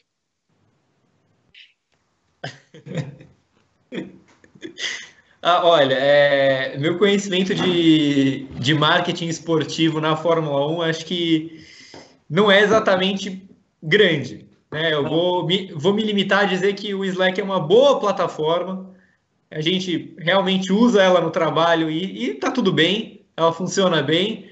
Então eu acho que a Racing Point está em ótimas mãos. Rafael Suzuki. oh, muito difícil, né? Poxa, sei lá, sei lá, na Fórmula 1 aparece cada novidade. Hein? O grande Jefferson Slack ah, dizer que você não conhece. Não, não conhecidíssimo, famosíssimo Ken, mas cara, tô fora dessa também. Poxa, que pitou ruim de pitaco. Pensa num convidado ruim que vocês arrumaram hoje. Ah, não, Fez... mas não agora. Guilherme Boys, a vida e obra de Jefferson Slack. Olha, a gente podia estar falando do, do, do, circuito de uma tecla só de Nashville para o ano que vem, né, Vi? No circuito do que vai entrar na categoria para primeira primeira mudança de calendário significativa da Penske. É, podia falar da contratação do, Steve, do Scott McLaughlin para a última prova em St. Pete. E a gente está falando aqui da vida e obra do famigeradíssimo, conhecidíssimo, poderosíssimo Jefferson Slack, que já foi diretor do Miami FC na MLS e é conselheiro estratégico da FIBA. Ou seja, é um cara multifacetado, tem, tem experiência em diversas áreas do, do, do esporte em geral. Né? Então, um cara extremamente relevante que vai trazer a Aston Martin para frente. Eu acho que com certeza é o pilar que a equipe precisa para começar bem a temporada em 2021 na Fórmula 1. Muito bem. Eu quero também agradecer a Fernando Silva, o, ator, o autor do roteiro desse a Fernando Silva. Você não fala assim do Fernandão. Slack, está certamente nos acompanhando, Rodrigo Berton. O Fernandão me mandou aqui se colocar junto com o Jonathan Split fecha a equipe do Grande Prêmio na Aston Martin. O Fernandão hoje não, não tá muito bem. A gente tem alguns superchats, Vitor, que o pessoal mandou atrasado. Por favor. O Emanuel Andrade mandou 5 reais. Mas o senhor da Ferrari tem poder de veto nas equipes de corrida, não tem? Completando aquela pergunta que ele fez do EC, se o senhor da Ferrari tinha opções melhores para a Fórmula 1 do que no EC, o Gar respondeu. O senhor da Ferrari tem poder de veto nas equipes de corrida? O Berton, Berton, o único CEO que importa hoje ah, é, é o nosso. É o nosso. O que, que você perguntou, Berton? Se o senhor da, se o senhor da Ferrari tem poder de veto nas equipes de corrida.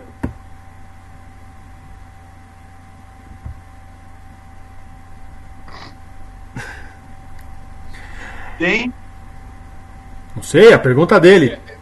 Se, se eu entendi, é, na, é, nos braços da Ferrari em outras categorias. É isso, isso se, escuderia Costa, se o senhor, o, o, senhor Alfredo Ferrari, que é o CEO lá de competição da, da Ferrari, se ele pode mexer no EC e na Fórmula 1, é a pergunta do menino.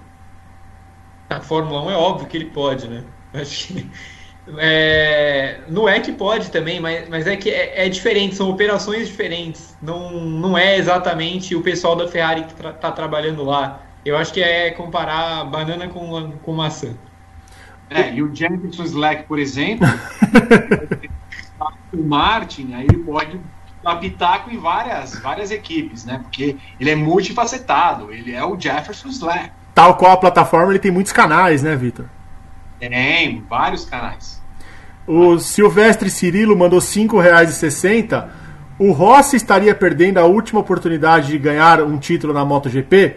E uma segunda pergunta para o Vitor. Quando que o Berton participará do paddock? Eu participo toda semana. Exato.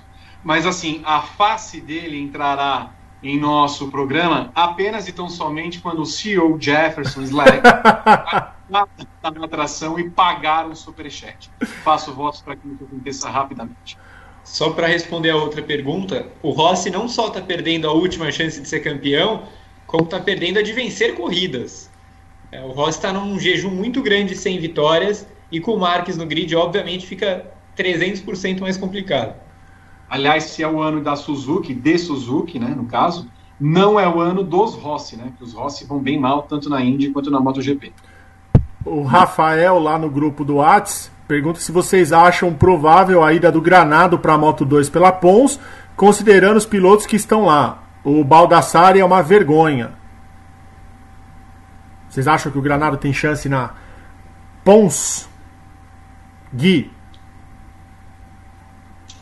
Ah, acredito que sim, vai depender dele do, do, do desempenho dele no, na E nesse ano. E para fechar esse bloco, o Ivan Barata diz que o Harvicão tá demais. E o Rafael Juliato diz que a regra tosca da NASCAR de final em uma corrida pode fazer com que o Harvick, vencedor de nove corridas, fique apenas em quarto, porque na final quem chegar primeiro vence o campeonato e ele realmente pode chegar em, na, atrás dos outros e perder o campeonato. Acontece, é a regra, eles assinaram, não tem do que reclamar. Esses são os comentários do segundo bloco, Vitor. Termina o segundo bloco no oferecimento de Jefferson Slack Enterprises. No próximo bloco falaremos de Fórmula 1. Você conhece o Tire Life Pirelli? Agora você tem até um ano de proteção contra perfurações, cortes laterais e bolhas em diversas medidas de pneus Pirelli. E o melhor, sem nenhum custo adicional. Consulte as revendas oficiais e medidas participantes em pirelli.com.br barra TireLife e aproveite. Voltamos para o último bloco do Paddock GP. Certamente não é, Alcançaremos a meta de 1.100 likes, portanto não terá time extended hoje, graças ao CEO Jefferson Slack.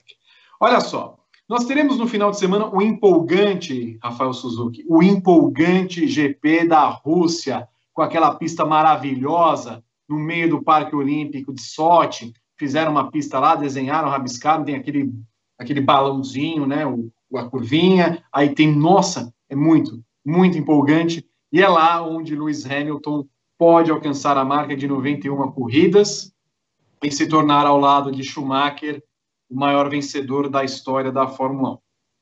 Tirando o Rafael Suzuki ele mesmo, Hamilton é o maior piloto que você já viu correr? É... Ah, difícil. Eu, putz, é um dos, com certeza. É, mas é difícil cravar assim com 100%, até porque eu sou eu sou meio velhinho já, já vi muita gente correr, parece ter uma cara de novinho, mas não, não sou tão novinho assim, não.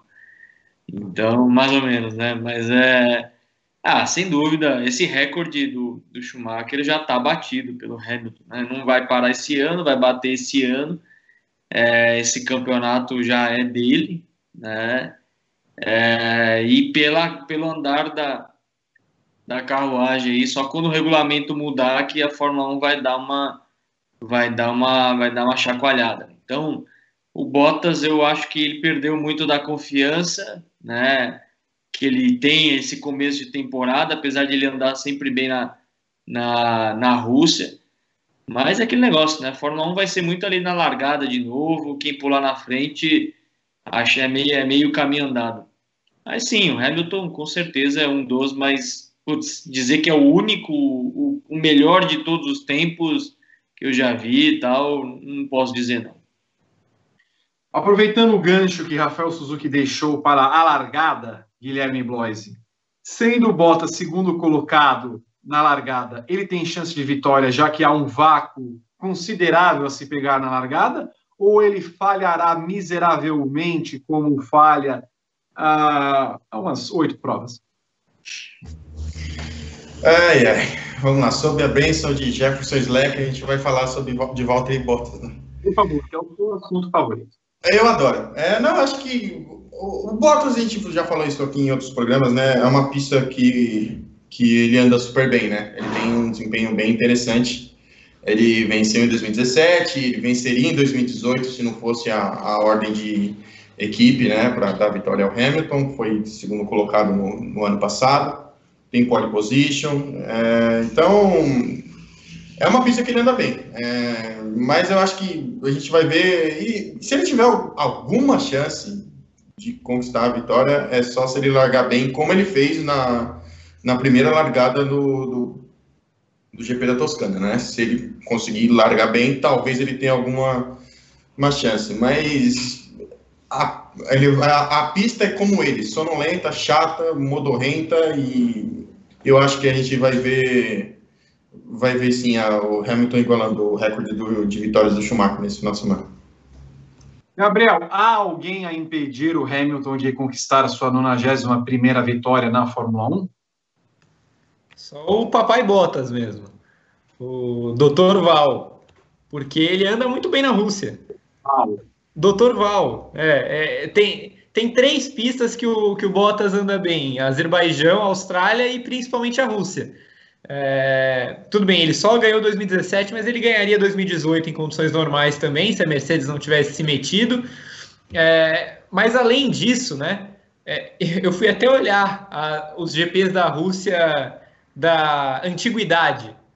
E as duas vitórias, em 1913 e 1914, também foram da Mercedes. Olha só que coisa impressionante. A, a, a Mercedes venceu todos os GPs da Rússia, é, até em 1913 e 1914. E daí, de 2014 para cá, todos também. O Hamilton venceu quatro, o Rosberg venceu um e o Bottas venceu um. Curiosamente também, o Rosberg venceu na temporada da aposentadoria, temporada do título. Então, sempre que o Hamilton é, foi campeão contra o Rosberg, ele ganhou também. Ele só perdeu aquela do Bottas em 2017 mesmo. Então, apesar de tudo, da gente falar que ah, é a pista do Bottas e tal, o Hamilton venceu quatro vezes lá. Acho que ele está mais do que credenciado para vencer pela uma quinta vez e, e conquistar essa vitória 91. Mas eu vou ser bem sincero, eu espero que não aconteça. Eu não quero que o Hamilton bata o recorde na Rússia. Eu acho que tem. Nessa pista, é isso? A pista é horrorosa. A pista é horrorosa. Sim, é, tudo bem, a gente a está entrando no momento do calendário, que é um momento um pouco nebuloso. A gente não, a gente não sabe o que esperar ainda de Portugal. Imola não vinha trazendo coisas boas para a Fórmula 1 nos últimos anos. Mas aí você tem Nürburgring e tem a Turquia. Então seriam. A Turquia não vai chegar, tá? Não vai chegar, faltam quatro ainda. Mas por que não Nürburgring? Né? Melhor para todo mundo. Na Alemanha, casa da Mercedes, fica uma festa mais legal. Então eu, estou na torcida para que o Hamilton não quebre o recorde ainda. Nós teremos público nesse final de semana? Acho que não, né? Acho que é Alemanha e Turquia que. É, porque houve um primeiro momento que a Rússia ia vender ingressos, né? Mas eu não sei se chegou a, a evoluir isso, se vai ter público ou não. Por enquanto não, não, tem, não, não tem notícias, né? É, eu, eu não lembro não lembro de, de ter anunciado. Eu lembro que eles tinham aquela meta de até 30 mil pessoas, mas eu não lembro disso ter ido para frente. A última notícia que eu me lembro é, é da meta de 30 mil, ali para o meio de agosto. 40 mil já compraram na, na Turquia, não é isso? Imola, é, vai ter Imola também público?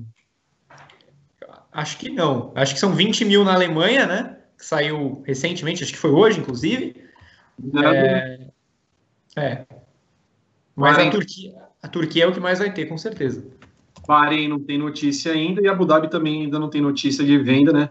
Mas começa a ter um movimento para a volta do público nas corridas, ainda que o momento não seja propício a isso, visto pelo que tem acontecido, né? Abrimos o programa falando da Alemanha, inclusive, e como a Europa tem aumentado o número de infectados novamente pelo coronavírus, então há essa preocupação. Tivemos pouquíssimas pessoas na Toscana, mas há esse movimento aí da Fórmula 1 tentar recolocar público é, nos seus autódromos.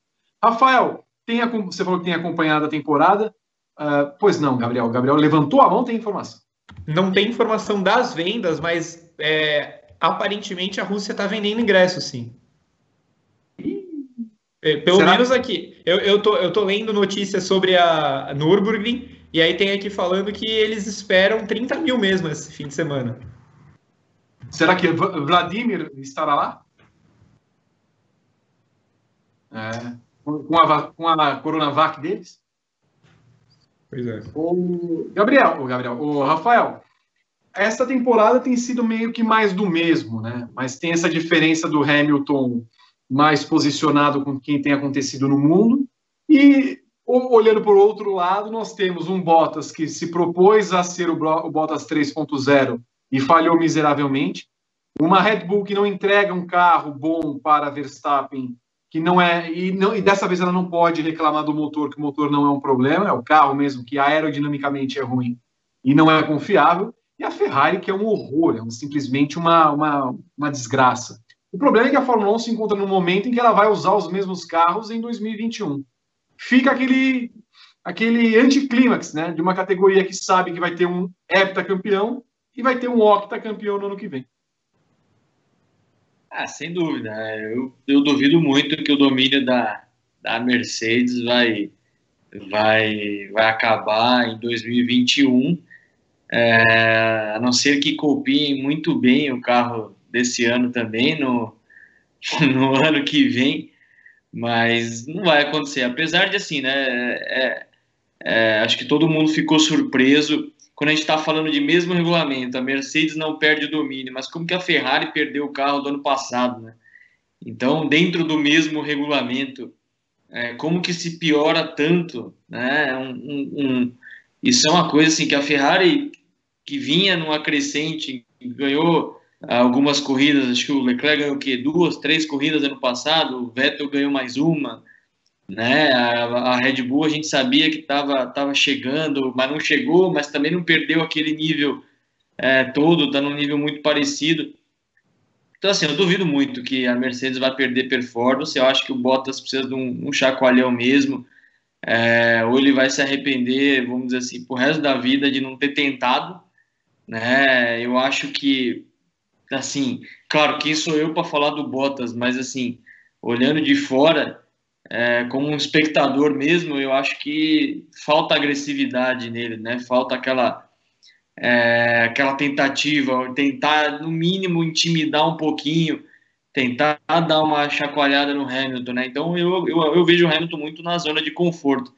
Mas eu acho que a Fórmula 1 está bem legal esse ano, é, ali no, no pelotão do para quem vai chegar em terceiro ou mesmo em segundo em algumas corridas, né? É, o fato da McLaren ter melhorado, a própria AlphaTauri, a Renault, eles estão num nível muito parecido à Racing Point. Então, se a gente tirar a Mercedes, talvez a Red Bull fica um campeonato totalmente aberto, assim, fica um negócio muito... É, não tem mais aquele negócio de, ah, tem a terceira, a quarta força, tem um monte de força ali fora fora a Mercedes, né? Então, está sendo muito legal esse, esse, esse ano. Né? E a Fórmula 1 precisa um né? Não é puxando sardinha para estoque, mas a gente está ali muito, é muito imprevisível apostar em quem vai ganhar aquela corrida, né? E a Fórmula 1 está muito já nesse ponto. Aí vai para umas pistas como a Rússia que que que é uma pista sem desgaste de pneus, é uma pista que um carro não consegue seguir o outro por causa das curvas de alta, retas curtas. Eu acho que o mais legal do GP da Rússia vai estar na largada, né? Que é aquele espaço que eles percorrem até a curva 1 que é um dos maiores, é uma da, dos maiores retas depois da largada ali, e que pode dar uma bagunçada, mas tirando isso, é, se nada for feito mesmo, a corrida vai ter pouca, pouca estratégia, né? Mas quem sabe dá uma chovida, alguma coisa acontece lá e, e dá uma agitada que todos nós queremos uma corrida uma, a gente que é piloto de dentro, a gente nunca quer uma corrida movimentada, né? Mas quem está quem tá assistindo sempre quer, é normal. Você falou da Stock, é engraçado. O Jefferson Slack mandou uma pergunta. Rafael Suzuki, você se compara a quem é o momento atual da Fórmula 1? Quem é você na Fórmula 1? Quem sou eu na, na Fórmula 1? Ah, não sei, assim. Talvez o Gasly, que ganhou a primeira corrida, sei lá. É, não sei pode ser um, que eu estava desacreditado, ninguém dava nada para mim, fui lá ganhar uma corrida, pode ser, sei, cientista, né? Me comparar, pode, a gente tem um, tem um dilema no automobilismo que o piloto é tão bom quanto a última corrida, né? então é, é, é, é bom a gente trabalhar para manter o nível bom, porque senão né, cai, no, cai no esquecimento de novo, né? Então o Gasly foi lá, ganhou a corrida, na outra já teve bateu na largada, fica aquele negócio meio meio meio, ah, será que esse cara merece mesmo uma vaga na Red Bull? Será que não merece? Então, é, automobilismo é, é cruel, precisa trabalhar para se manter bem sempre, porque uma corrida que você dá uma deslizada, é, a opinião já pode mudar. Né? Gabriel, aproveitando que o Rafael falou no Gasly, no grupo Red Bull, tem, temos percebido que Max Verstappen e a Red Bull não andam falando muito bem a mesma língua, né? Já um, um, uma grita do Verstappen em relação aos abandonos que teve na Toscana e na Itália, é, ficando já a uma distância considerável de Valtteri Bottas, algo que era é, perfeitamente factível dele conseguir o segundo lugar no campeonato desse ano. É, e nesse movimento, né, até fiz um GP às 10 ontem falando a respeito disso, né, que a Mercedes, de certa forma, contribui para esse momento da Fórmula 1 a partir do momento que mantém Bottas como seu segundo piloto, alguém que sabe-se é, não, não vai fazer frente a Hamilton, não vai fazer é, é, esforço para que tenha uma briga caseira ali na Mercedes. É, você vê em algum momento uma possibilidade de a Mercedes é, ter Verstappen ainda com Hamilton em seu casting ou é um sonho impossível? Eu acho que é um sonho impossível. É, eu acho que vai ser aquela coisa que para sempre vamos ficar no e se tivesse acontecido. É, acho que no, anos atrás a gente já teve essa sensação com Hamilton e Vettel. É, depois que o Rosberg se aposenta, ficou aquela vaga, né? Será que a Mercedes vai querer ter uma briga interna de novo, uma rivalidade tão grande quanto ela teve com Hamilton e Rosberg? E ela não quis, né? Ela optou pela opção mais confortável. É, foram dois anos, para a gente ser justo. Os dois primeiros anos de Bottas foram anos em que a Ferrari cresceu. E, e, parecia até ser capaz de encerrar o domínio da Mercedes, especialmente em 2018. Em 2017, o Vettel teve algumas chances, em 2018, ele teve mais chances.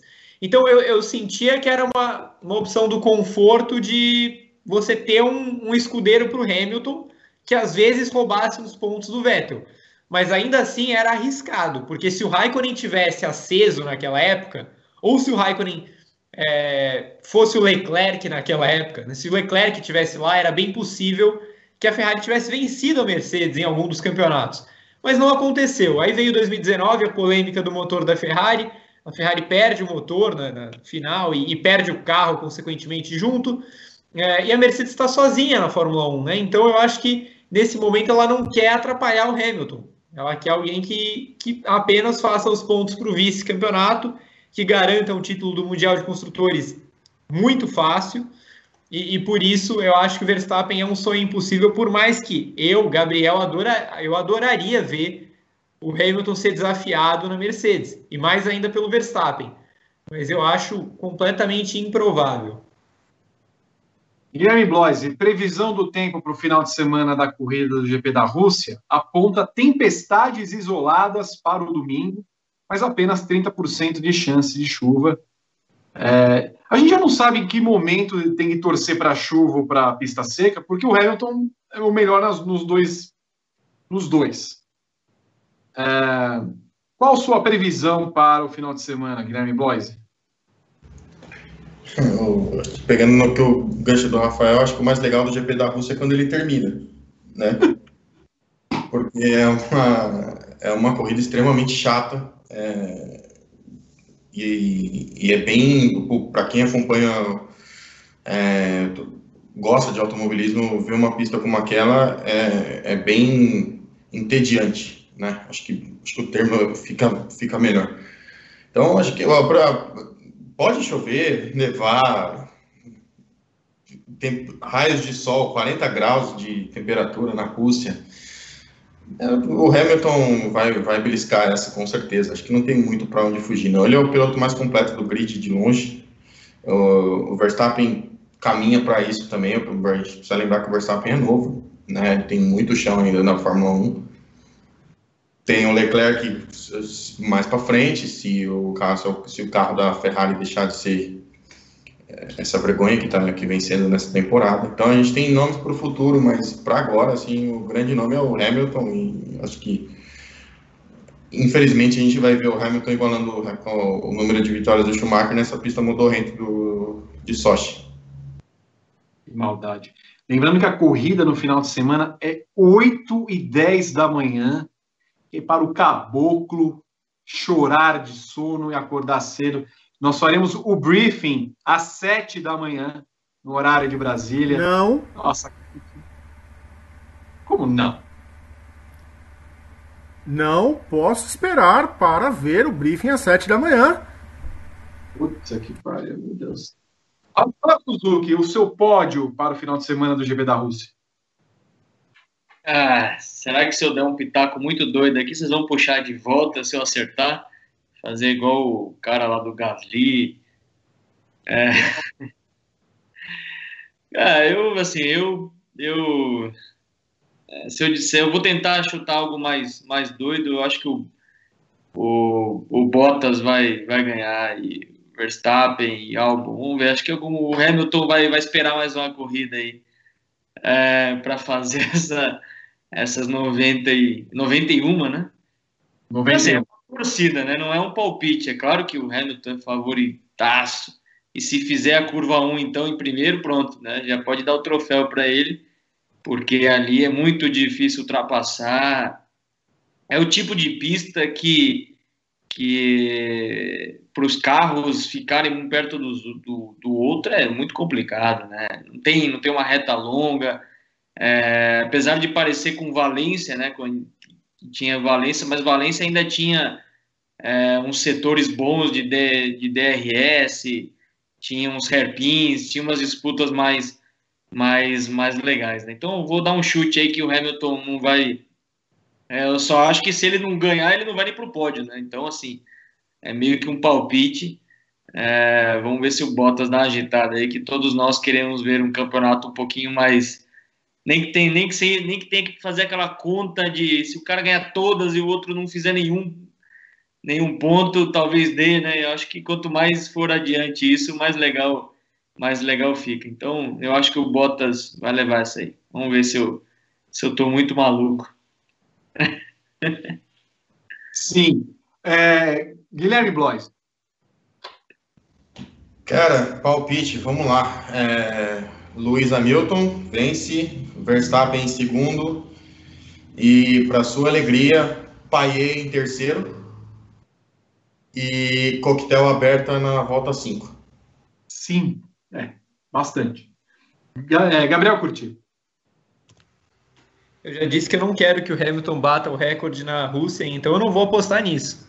É, eu não costumo fazer apostas em que eu não quero que aconteça. Então, é, eu, espero que o Hamilton consiga a 91 na Alemanha, vai ser muito mais legal, uma pista mais legal, uma pista de verdade, festa da Mercedes e tal. Então, deixa, deixa Bottas em Sochi, que é a especialidade dele. Bottas com Hamilton em segundo, eu acho que a Mercedes está muito na frente das outras na Rússia. E o Verstappen em terceiro. Vai ser uma corrida extremamente empolgante. Nota. Rodrigo Berton. Eu concordo com o Gá. Eu também não quero que o Hamilton empate o recorde nesse circuito horroroso. Então, e eu também acho que ele não completa a corrida. Acho que vai ser a prova que ele não completa a corrida no ano. Então eu vou de Bottas, Verstappen e Ricardo no pódio, porque eu quero a tatuagem no Cyril. Em que lugar do Cyril? Ah, no Cox, um texugo do mel saindo da toca. Ô, ô Vi, a tatuagem vai ser no Ciril do Abitebu. Ah, Bem tá vendo como é? A diferença é que agora fui eu que fiz o trocadilho. Não as, as, as, as mentiras que você fica espalhando por aí, né, Rodrigo Berton? Bom, Verstappen vence a corrida. Hamilton em segundo. E em terceiro, Norris. Muito bem. O que eu estou espantado é que a corrida. Vai ter, vai ter corrida da Fórmula 2. Imagina que horas vai ser domingo a corrida da Fórmula 2? Vai 4? ter. Vai ter, umas quatro da manhã, exatamente. A, a escala será mudada, já avisa o pessoal do Grande Prêmio. Não, não, não, não. Não muda, não. Nada. Tá ótimo assim. Tá perfeito. Bom, Berton, nós, nós temos mais superchat? A gente tem alguns comentários de Fórmula 1 aqui e eu concordo com o não muda a escala não, que tem uma folga a mais para mim e eu gostei. O Francisco, o Francisco Freire, ele lá de Brasília, já foi falado que a Ferrari mais uma vez não está agindo corretamente com o piloto, no caso Vettel, que é um tetracampeão. Mas antes disso, será que o Vettel já não deixou a desejar? Um contrato caro para não entregar e principalmente errar muito quando tinha carro? Suzuki. Olha. Ah, falar assim, o Vettel. Eu, de novo, eu acho que é, quem, quem, quem acompanha o automobilismo tem memória curta, né? Então, assim, é, é complicado dizer que o Vettel deixa a desejar, um cara tetracampeão, que quando estava é, ali ganhando o quarto título, todo mundo dizia que ele ia bater os títulos do, do Schumacher também e tudo mais. Então, é assim, é uma opinião que eu tenho, tá? De que é, o cara não desaprende de um dia para o outro. Pode ser sim que o ambiente não está ali dos melhores para ele já há algum tempo, né? E, e aí perde aquela aquela confiança no piloto. Eu acho que o Vettel vai ter novos ares é, no que vem. Vai ser muito legal ver ele em outra equipe. É, eu acho que um cara como o Vettel não pode sair da Fórmula 1 por baixo, não pode sair pela, pela porta dos fundos. Então, é, esse ano para o Vettel vai estar aquele ano assim, né? Poxa, vou terminar né, tentando diminuir o prejuízo da Ferrari mas eu não vejo ele esse ano tendo uma performance muito mais pelo que aconteceu é, durante toda a temporada e pelo jeito que a, que a Ferrari tá. Mas eu, eu, eu, eu acho que o Vettel ainda tem, tem uma lenha para queimar no que vem. E, de novo, se ele chegar no que vem e for pro pódio com Aston Martin ou beliscar alguma coisa ali, pronto. O Vettel, o tetracampeão, voltou, né? Então é uma coisa meio, meio doida e, e vou dizer de novo, o piloto é tão bom quanto a última corrida. O Davi Ferreira, também lá no grupo do WhatsApp, faz duas perguntas pro Gui. Se o nosso querido Litialanka vai nos dar uma alegria no GP da Rússia. E se teremos Everaldo Marques narrando. Eu não sei a, a pronúncia do idioma, então é Litealanca mesmo. Eu acho que tem a ver alguma coisa com arame liso. Eu, né? eu acho que sim. É, eu tinha pesquisado da outra vez, estava ali em Lanka, então acho que talvez tenha alguma coisa próxima a isso. Não, não vai, não vai oferecer nada. E eu espero realmente que o Everaldo esteja na transmissão no final de semana. Ele, ele foi muito bem, foi extremamente elogiado por todos nós aqui no paddock e, e dá uma qualidade sobe muito o nível da, da, transmissão da Fórmula 1 tendo um narrador como o Everaldo. Eu espero realmente que ele esteja no, na transmissão do fim de semana. O Paulo Machado mandou 14 reais centavos só para contribuir. Muito obrigado, Paulo. E o outro Paulo, Paulo de Tarso, mandou 10 reais. Vettel declarou que Mark Webber foi o companheiro de equipe mais duro, considerando os três últimos grandes domínios da Fórmula 1. Schumi, Vettel e Lewis. Como vocês ranqueiam Barrichello, Weber e Bottas? O Vitor escolhe. Então, começa com o Suzuki. Barrichello, Weber e Bottas. Barrichello, Bottas e, e Weber. De, obviamente, Barrichello, Bottas e Weber. E? É minha... Barrichello, Weber e Bottas. Gá? Barrichello, Bottas e Weber. Tudo bem. O Marcos mandou um super sticker de 3 reais com um joinha. Muito obrigado, Marcos. E Vitor, o Rafael, ele mandou a resposta daquela primeira pergunta que ele fez lá sobre como se estende a imunidade de agentes diplomáticos a outros em missões especiais. A sua resposta foi com uma trena. E ele Vai. falou que não foi isso. Que a resposta do professor foi: os agentes de Estado recebidos mediante consentimento de outro Estado beneficiam-se dos princípios da soberania. Olha que simples. Trena. É uma trena, eu concordo. Eu prefiro a resposta da trena.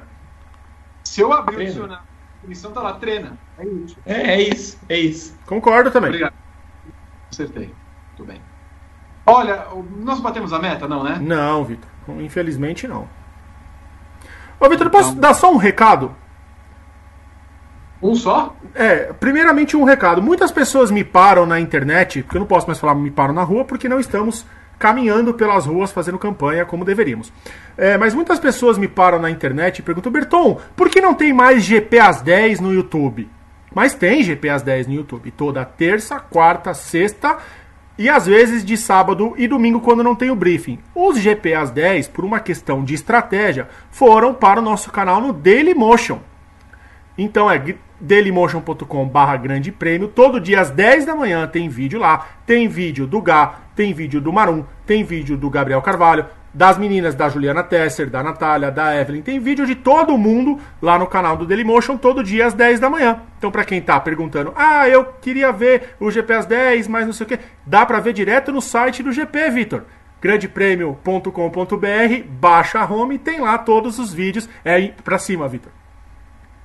Tem lá todos os vídeos na home do site, fácil, tranquilo e você não perde nenhum vídeo que a gente produz.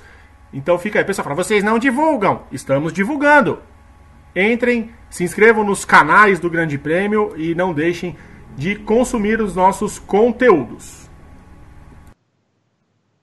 E claro, na semana que vem nós teremos o convidado especial Jefferson Slack fazendo o GP às 10, falando de sua vida e obra e de como vai atuar na Racing Point Aston Martin para a área de marketing esportivo, certamente lições muito boas que teremos desse campeão de audiência, lucros e marketing. Bom, nós estamos encerrando o programa. Ah. Eu quero agradecer a Rafael Suzuki, mas isso isso não vai ficar assim, tá? Você foi para Vinhedo, você nos abandonou, a Zona Norte chora a sua partida e tomara, tomara que você na próxima corrida não ganhe, porque você vai ficar falando que Vinhedo é o seu amuleto. Não, não, não. Não sou supersticioso nesse ponto, não. De novo, né? É, esse negócio da Zona Norte aí, é esse seu sentimento, ressentimento, não vai te levar a lugar nenhum. Eu acho que. É rancoroso, viu, Suzuki? É? Ele é rancoroso, viu? Extremamente, né? Extremamente. Mas, enfim, quero agradecer é, de novo pelo, pela, pelo convite, dizer que é sempre muito legal estar com vocês aqui, dando pitaco. É, apesar que meus pitacos não são sempre dos melhores. Tive que pular alguns de NASCAR, né? Alguns de MotoGP foi foi foi mais ou menos, mas mas também estou tendo corrida aí todo fim de semana, então não estou conseguindo dar conta de de, de assistir todas. Então, mais uma vez, obrigado para todo mundo que, que, que assistiu. Essa semana tem Fórmula 1, não tenho corrida, então vou assistir as corridas. E pode anotar meu pitaco aí, que meu pitaco vai dar bom, hein? Eu sou bom nisso aí, viu? Ó, anota aí, eu só não lembro quem eu falei em terceiro, mas depois você me manda de novo. Uau. É, o álbum. Eu sou um cara que torço muito pro álbum. Eu acho que o álbum vai durar um tempinho na Red Bull ainda. Então, é, é, é a cara do Helmut Marko, né? O Helmut Marko adora esses perfis de piloto, né? Que, que não, não quer saber se é o Hamilton, se é o fulano, o ciclano, o cara vai para cima e, e se der, deu, se não, bateu e vamos para a próxima. Então, eu acho que vai demorar pro, a não ser que ele vá muito mal, né? Mas eu acho que ele vai ter uma, uma temporada mais tranquila daqui para frente e é capaz de ele ficar no que vem, que eu não vejo ninguém entrando no lugar dele, não. Desculpa, tô colocando outro assunto, mas não era, não era o objetivo, não estender o que o Vitor vai ficar bravo comigo. Valeu, gente. Jamais. Obrigado, abraço. Isso, jamais faria isso. Jamais fico bravo, jamais. Não é mesmo, Rodrigo? Não, nunca. Tá sempre sereno, calmo, catito, pimpão e furufufu. Obrigado. Rodrigo Berton, não temos mais mensagens, é isso? Por hoje acabou. Quero agradecer a todo mundo que mandou mensagem aqui no chat. Hoje o pessoal estava um pouco cansado, não teve corrida no final de semana. Eu espero que eles compensem isso no Cadeira Cativa na quinta-feira e nas duas edições do briefing, antes e depois do GP da Rússia. E lá no Facebook na quinta-feira, gravação do Padocast com Gabriel Curti.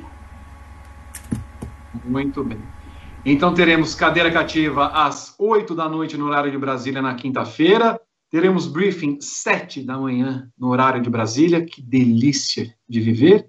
E logo depois da corrida entraremos ao vivo no nosso canal no YouTube para falar a respeito do que foi a décima etapa do campeonato. Mais uma vez agradeço a Rafael Suzuki, vote sempre, ex-vizinho. Guilherme Bloise, adoro você. Engraçado como eu gosto de você. É, eu sei. Toda segunda-feira tem um, tem um gracejo no grupo de WhatsApp, né? E aí você arruma mais um cúmplice ainda. Mas tudo bem. Um abraço. É... Só um último recado aqui, vídeo. Desculpa. É é, que os protestos da Carol Sober se perpetuem, continuem por toda a temporada da, da, do, do circuito de vôlei de praia. Inclusive, um beijo para a Fabiana, que também se manifestou. E um beijo para Roberto Cabrini, que perdeu emprego hoje no SBT. Que péssimo isso. O SBT, que comprou Libertadores, vai mandar um monte de negro embora. Fórmula 1 no SBT? Bom, se você não acompanhou, por exemplo, o vídeo do Américo Teixeira Júnior, vá a esse canal aqui, do Grande Prêmio no YouTube e veja o GP às 10 da semana passada. Ele fala muito também a respeito. Gabriel Curtiu, um beijo para você. Só? Um beijo, Vitor. Um beijo a todos, Guilherme, Rafael, Berton, todos que nos acompanharam. E que o GP da Rússia nos surpreenda. Uma, uma, uma histórica edição do GP da Rússia nos espera no domingo que Jefferson Slack abençoe esse GP no final de semana. Muito bem. E acabo de receber no meu próprio Twitter, Vitor Martins, comentarista de automobilismo, tem contrato renovado pela Disney. Muito bem. Chegou o momento que estou sendo agraciado pela mídia, mas eu ainda não renovei. Um beijo para Rafael Suzuki, Gabriel Curti, Guilherme Boyd e a todos vocês que acompanharam o Paddock GP. Voltamos na semana que vem às 8. Tchau.